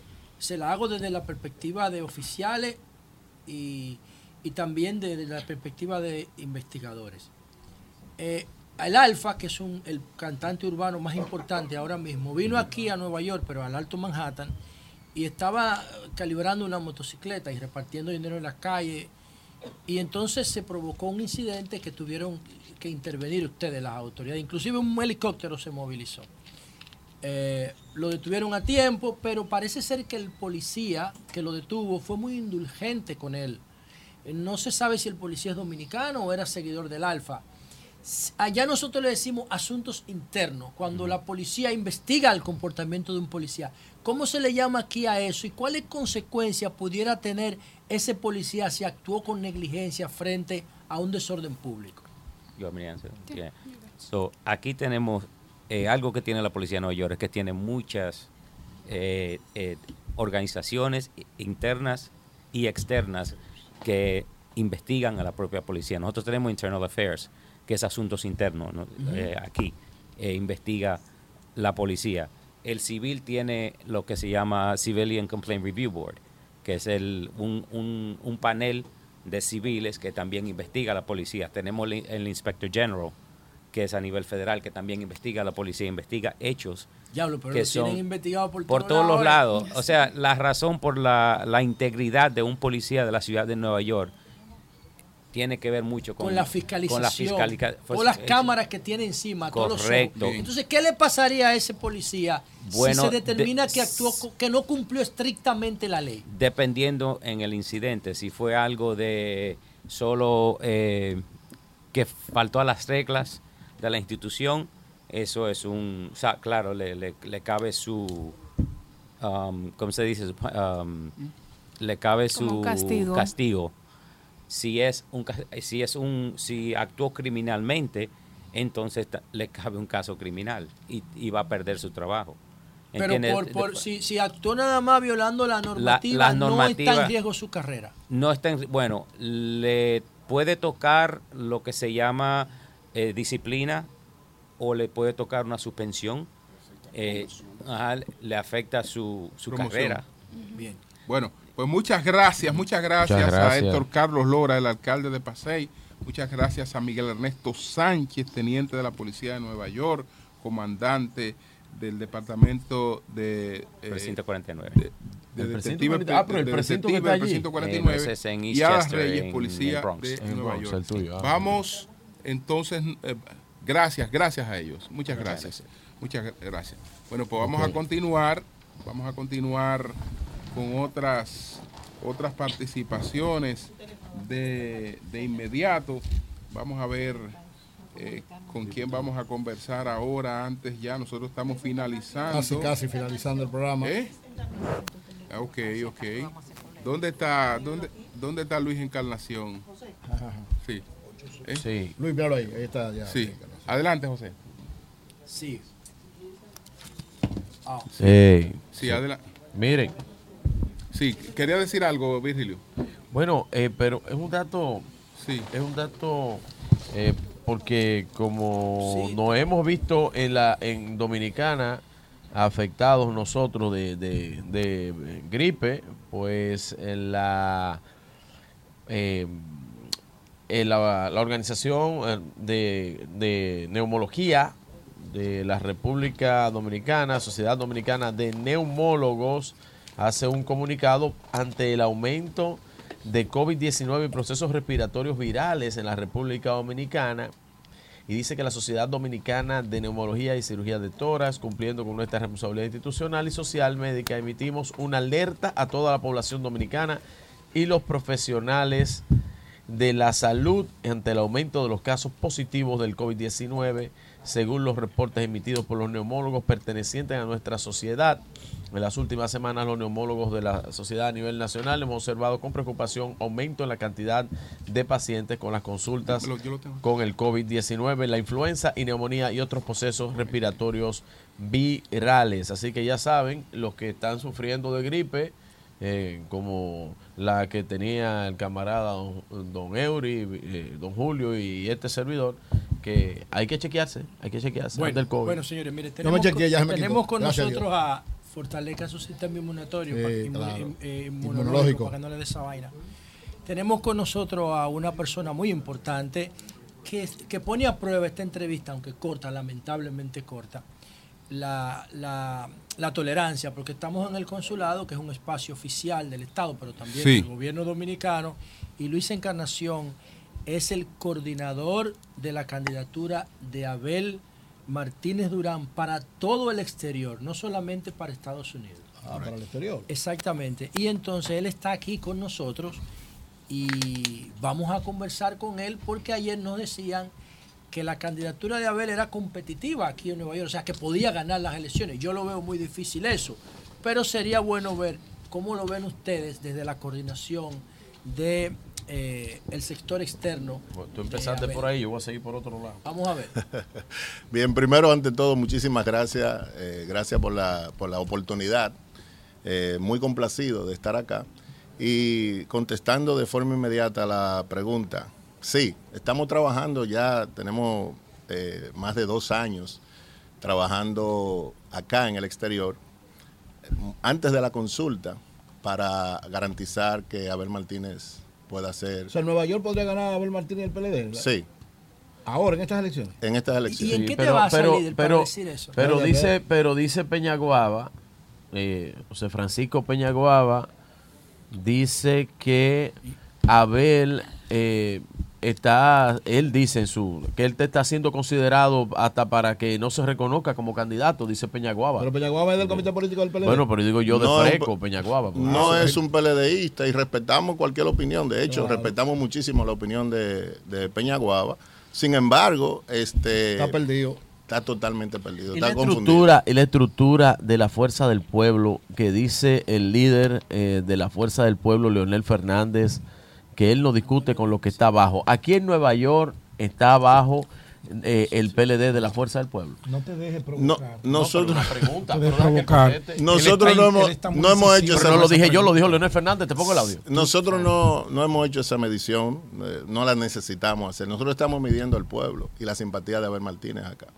Eh, fíjate, aquí se han, se han celebrado tres, vamos a llamarle tres procesos de forma interna, comenzando primero en el 2021, cuando Abel Martínez vino a- al exterior, vino aquí a Nueva York y, y despertó entre la dominicanidad esa esperanza, ¿verdad? Luego, eh, el pasado año tuvimos acá al compañero Francisco Javier también, que eh, fue, fue excelente. Sin embargo, en este año, cuando llegó Melanio Paredes, le puso la cereza al pastel. Un saludo para Melanio Paredes. Sí, le puso la cereza al pastel y ahora mismo, no solamente el PLD, pero que también hay una población de, de abelistas que va creciendo y surgiendo. Nosotros entramos como, como eh, a trabajar con Abel Martínez, pero, pero óyeme, el entusiasmo que cada vez nosotros, no solamente en Nueva York, en Nueva Jersey, Nueva Inglaterra, eh, eh, la actividad que se ha ido desarrollando va totalmente ajena, pero no nos interesa ahora mismo hacer mediciones con partidos ni con, con ustedes. Eso no- no Gracias, detrás de eso que andamos. gracias. Bueno. Provocación del compañero Virgilio Gracias, gracias a Luis, a Luis Encarnación, que es el presidente de, o el director de la campaña de Abel en el exterior. Entonces está Fausto Jaques, esa señor. figura del Mm. reformismo Señor. histórico, que Hola, hola. es actualmente cónsul general en, en Hamburgo. Sí, señor. Pero ando en cuestiones políticas aquí en Nueva York. ¿Y en qué andas aquí? Bueno, tú sabes que yo en el 2012 empecé un movimiento que se llamaba eh, Decídete por Hipólito. Eh, por razones de que no fue mal. Seguí en el 2020 con Luis Abinader. Entonces ahora, como las encuestas están marcando que el 33% de los dominicanos están indecisos, estamos organizando en diferentes, obviamente también en Santo Domingo, pero aquí en Nueva York, aquí hay 800 mil 800 mil dominicanos que influyen en el voto en la República también. Claro. Determinante, claro. Sí. Para que los indecisos, pues, eh, es, un, es un escenario fácil. Porque los dominicanos en el exterior, como tienen facilidades para producir lo que necesitan para vivir, pues eh, son muy dados a, a tendenciarse por la anticorrupción. Y como Luis Abinader tiene una imagen de un hombre pulcro, serio, o sea, es un hombre muy trabajador, eh, muy capaz y realmente austero. Luis, aunque tiene muy buena posición económica, lo conozco de jovencito. Yo soy mayor que él, pero lo conozco. Es una persona que no necesita, ni lo que tiene lo necesita. Entonces vamos a tratar de organizar otro movimiento. ¿Cómo, se llamará el movimiento? Decídete. Ahora será 24-28. 20-24. Le van a ajustar el tema así de la fecha. Eh, bueno, estoy llevándome de, lo- de las encuestas que dicen que hay un 33% de indeciso y voy a... eh, Y tus antiguos, y tus antiguos Lo dejaste compatriotas, abandonado. tus antiguos compatriotas, ¿qué tú piensas de ¿Lo ellos? dejaste abandonado? Bueno, mira, eh, tristemente el Partido Reformista se desbarató. Sí, sí. No le voy a ¿Cómo la que se echar. desbarató? Pero Quique te- no, no, no, no, no, no. Quique te No, saludos. no, no, Ay, ay, ay, ay, ay, ay. Ay. Obviamente, necesito un representante en este panel porque aquí no hay representante. Sí, adelante. No, no, ni va a No, haber. pero es que tu tampoco. programa, a este haber. programa no es porque de no representación política, Pero, es un programa oye, Pedro. de interacción, Oye, lo que de Pedro, periodismo este este de comunicación ¿qué? independiente. Que no es de Periodismo todos somos independiente al más alto nivel. Coño, pero aquí no hay independiente. Los únicos- independiente aquí soy yo. Independiente de del Yo hacer chiste al consulado. Bueno. Espera que Antonio se fue, que es un un amigo mío desde niño, porque yo conseguí ese trabajito porque Hamburgo es muy lejos. Eh. es lejos y un clima horrible. Los únicos aquí Pero- son Pedro y Vigilio. No, Sí. y, tenía- y No teníamos. Consuelo, pero lo han votado nueve veces del, Consuelo la han del votado Partido de ahí, Reformista. Ya Consuelo no vuelve más. Pues yo estoy muy contento con este programa. La verdad que tiene un staff ahora muy muy atractivo, muy Gracias, atractivo. gracias. Gracias, Martínez y yo somos amigos hace, no sé. Así es, Trabajaba así es. con Juan Bollo, recuerdo. Es, así es. Mira, Fausto, eh, ¿y la, la actividad económica en Hamburgo? ¿Cómo, cómo está? ¿Cómo está ese consulado? Que ha sido siempre importante. eh, es relativamente un consulado pequeño porque no hay muchos dominicanos, es el norte de Alemania. No Sí. es fácil vivir ahí. Sí, pero llega mucho, llega mucho y sale mucho material de allá. Sí, Digo, mira, cuando productos. hay crisis en Italia o en España, muchos dominicanos se van a Alemania porque hay mucho trabajo en Alemania y hay buen poder adquisitivo. Y por eso es muy difícil tú decirte cuántos dominicanos hay allá o no hay, porque el- se mueve el- mucho. Por, por El nombre de Schengen. Hamburgo tiene que ver con, con los principios del capitalismo. El nombre de Hamburgo por la por la zona de Burgos, que eran las entradas a, lo- a las capitales feudales. Claro, tú sabes donde que se Hamburgo iban es el- los comerciantes a refugiarse porque no Es el puerto más grande Sí. de, de Alemania y es el que más se exporta de Europa hacia América. No sé si ustedes saben también que el primer lugar de exilio de Juan Pablo Duarte fue Hamburgo. Fue Hamburgo, Sí, por ahí- sí, por ahí fue- Juan claro. Pablo Duarte, un hombre conocido. Por ahí fue que en entró. la- sí, en la Sí. historia. Yo incluso allá puse, tengo una tarjeta donde él, donde él vivía. En la guerra eh, fue destruida esa vivienda donde él vivía, en la Segunda Guerra Mundial. Pero tenemos localizado el lugar y estamos tratando de convertirlo en un lugar de peregrinaje, de Peregrinaje, peregrinaje sí. para los dominicanos que viven allá. Hacemos actividades frecuentemente ahí y queremos que los dominicanos mantengan el lazo con, el lazo con, con, con la historia dominicana. Hace un frito duro ahí. Bueno, señores, muchas gracias Bueno. a Fausto. Ahí hace frío hasta agosto. Muchas gracias a Encarnación, gracias a Eligio Jaques, señor. a todo el personal del Consulado Dominicano en Nueva York por todas las facilidades que siempre disponemos aquí para realizar nuestro, nuestro programa, nuestro equipo técnico eh, que hace posible esta, esta transmisión aquí. Sí. ¿Cómo se llama? ¿Eh? Rafi y el Bueno, popular porque- Cepillín. Cepillín. Hacen un trabajo. Saludo increíble. especial a Francisco Bail, asistente del cónsul, que nos ha dado un apoyo. Sí. extraordinario. Gracias, Francisco, hermano. Y sa-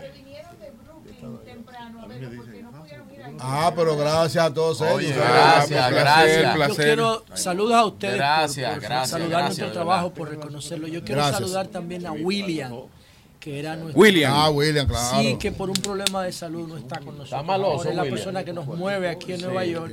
Y seguro que William, porque es fan además de ser parte de nuestro equipo aquí, está escuchando el programa y quiero dedicarle el programa de hoy a William. Igual Arturo Ortiz, Arturo Ortiz, nuestro amigo y hermano que ayer estuvo con nosotros allá en Plaza Quisqueya. Eh, y a todos los que han, dice Lea, a todos los que han estado con nosotros. Gracias, de verdad, ha sido una semana muy, muy, muy bien. Intensa. eh, intensa, pero fructífera en todos los órdenes. Y culminamos con este programa que ha sido también sumamente interesante.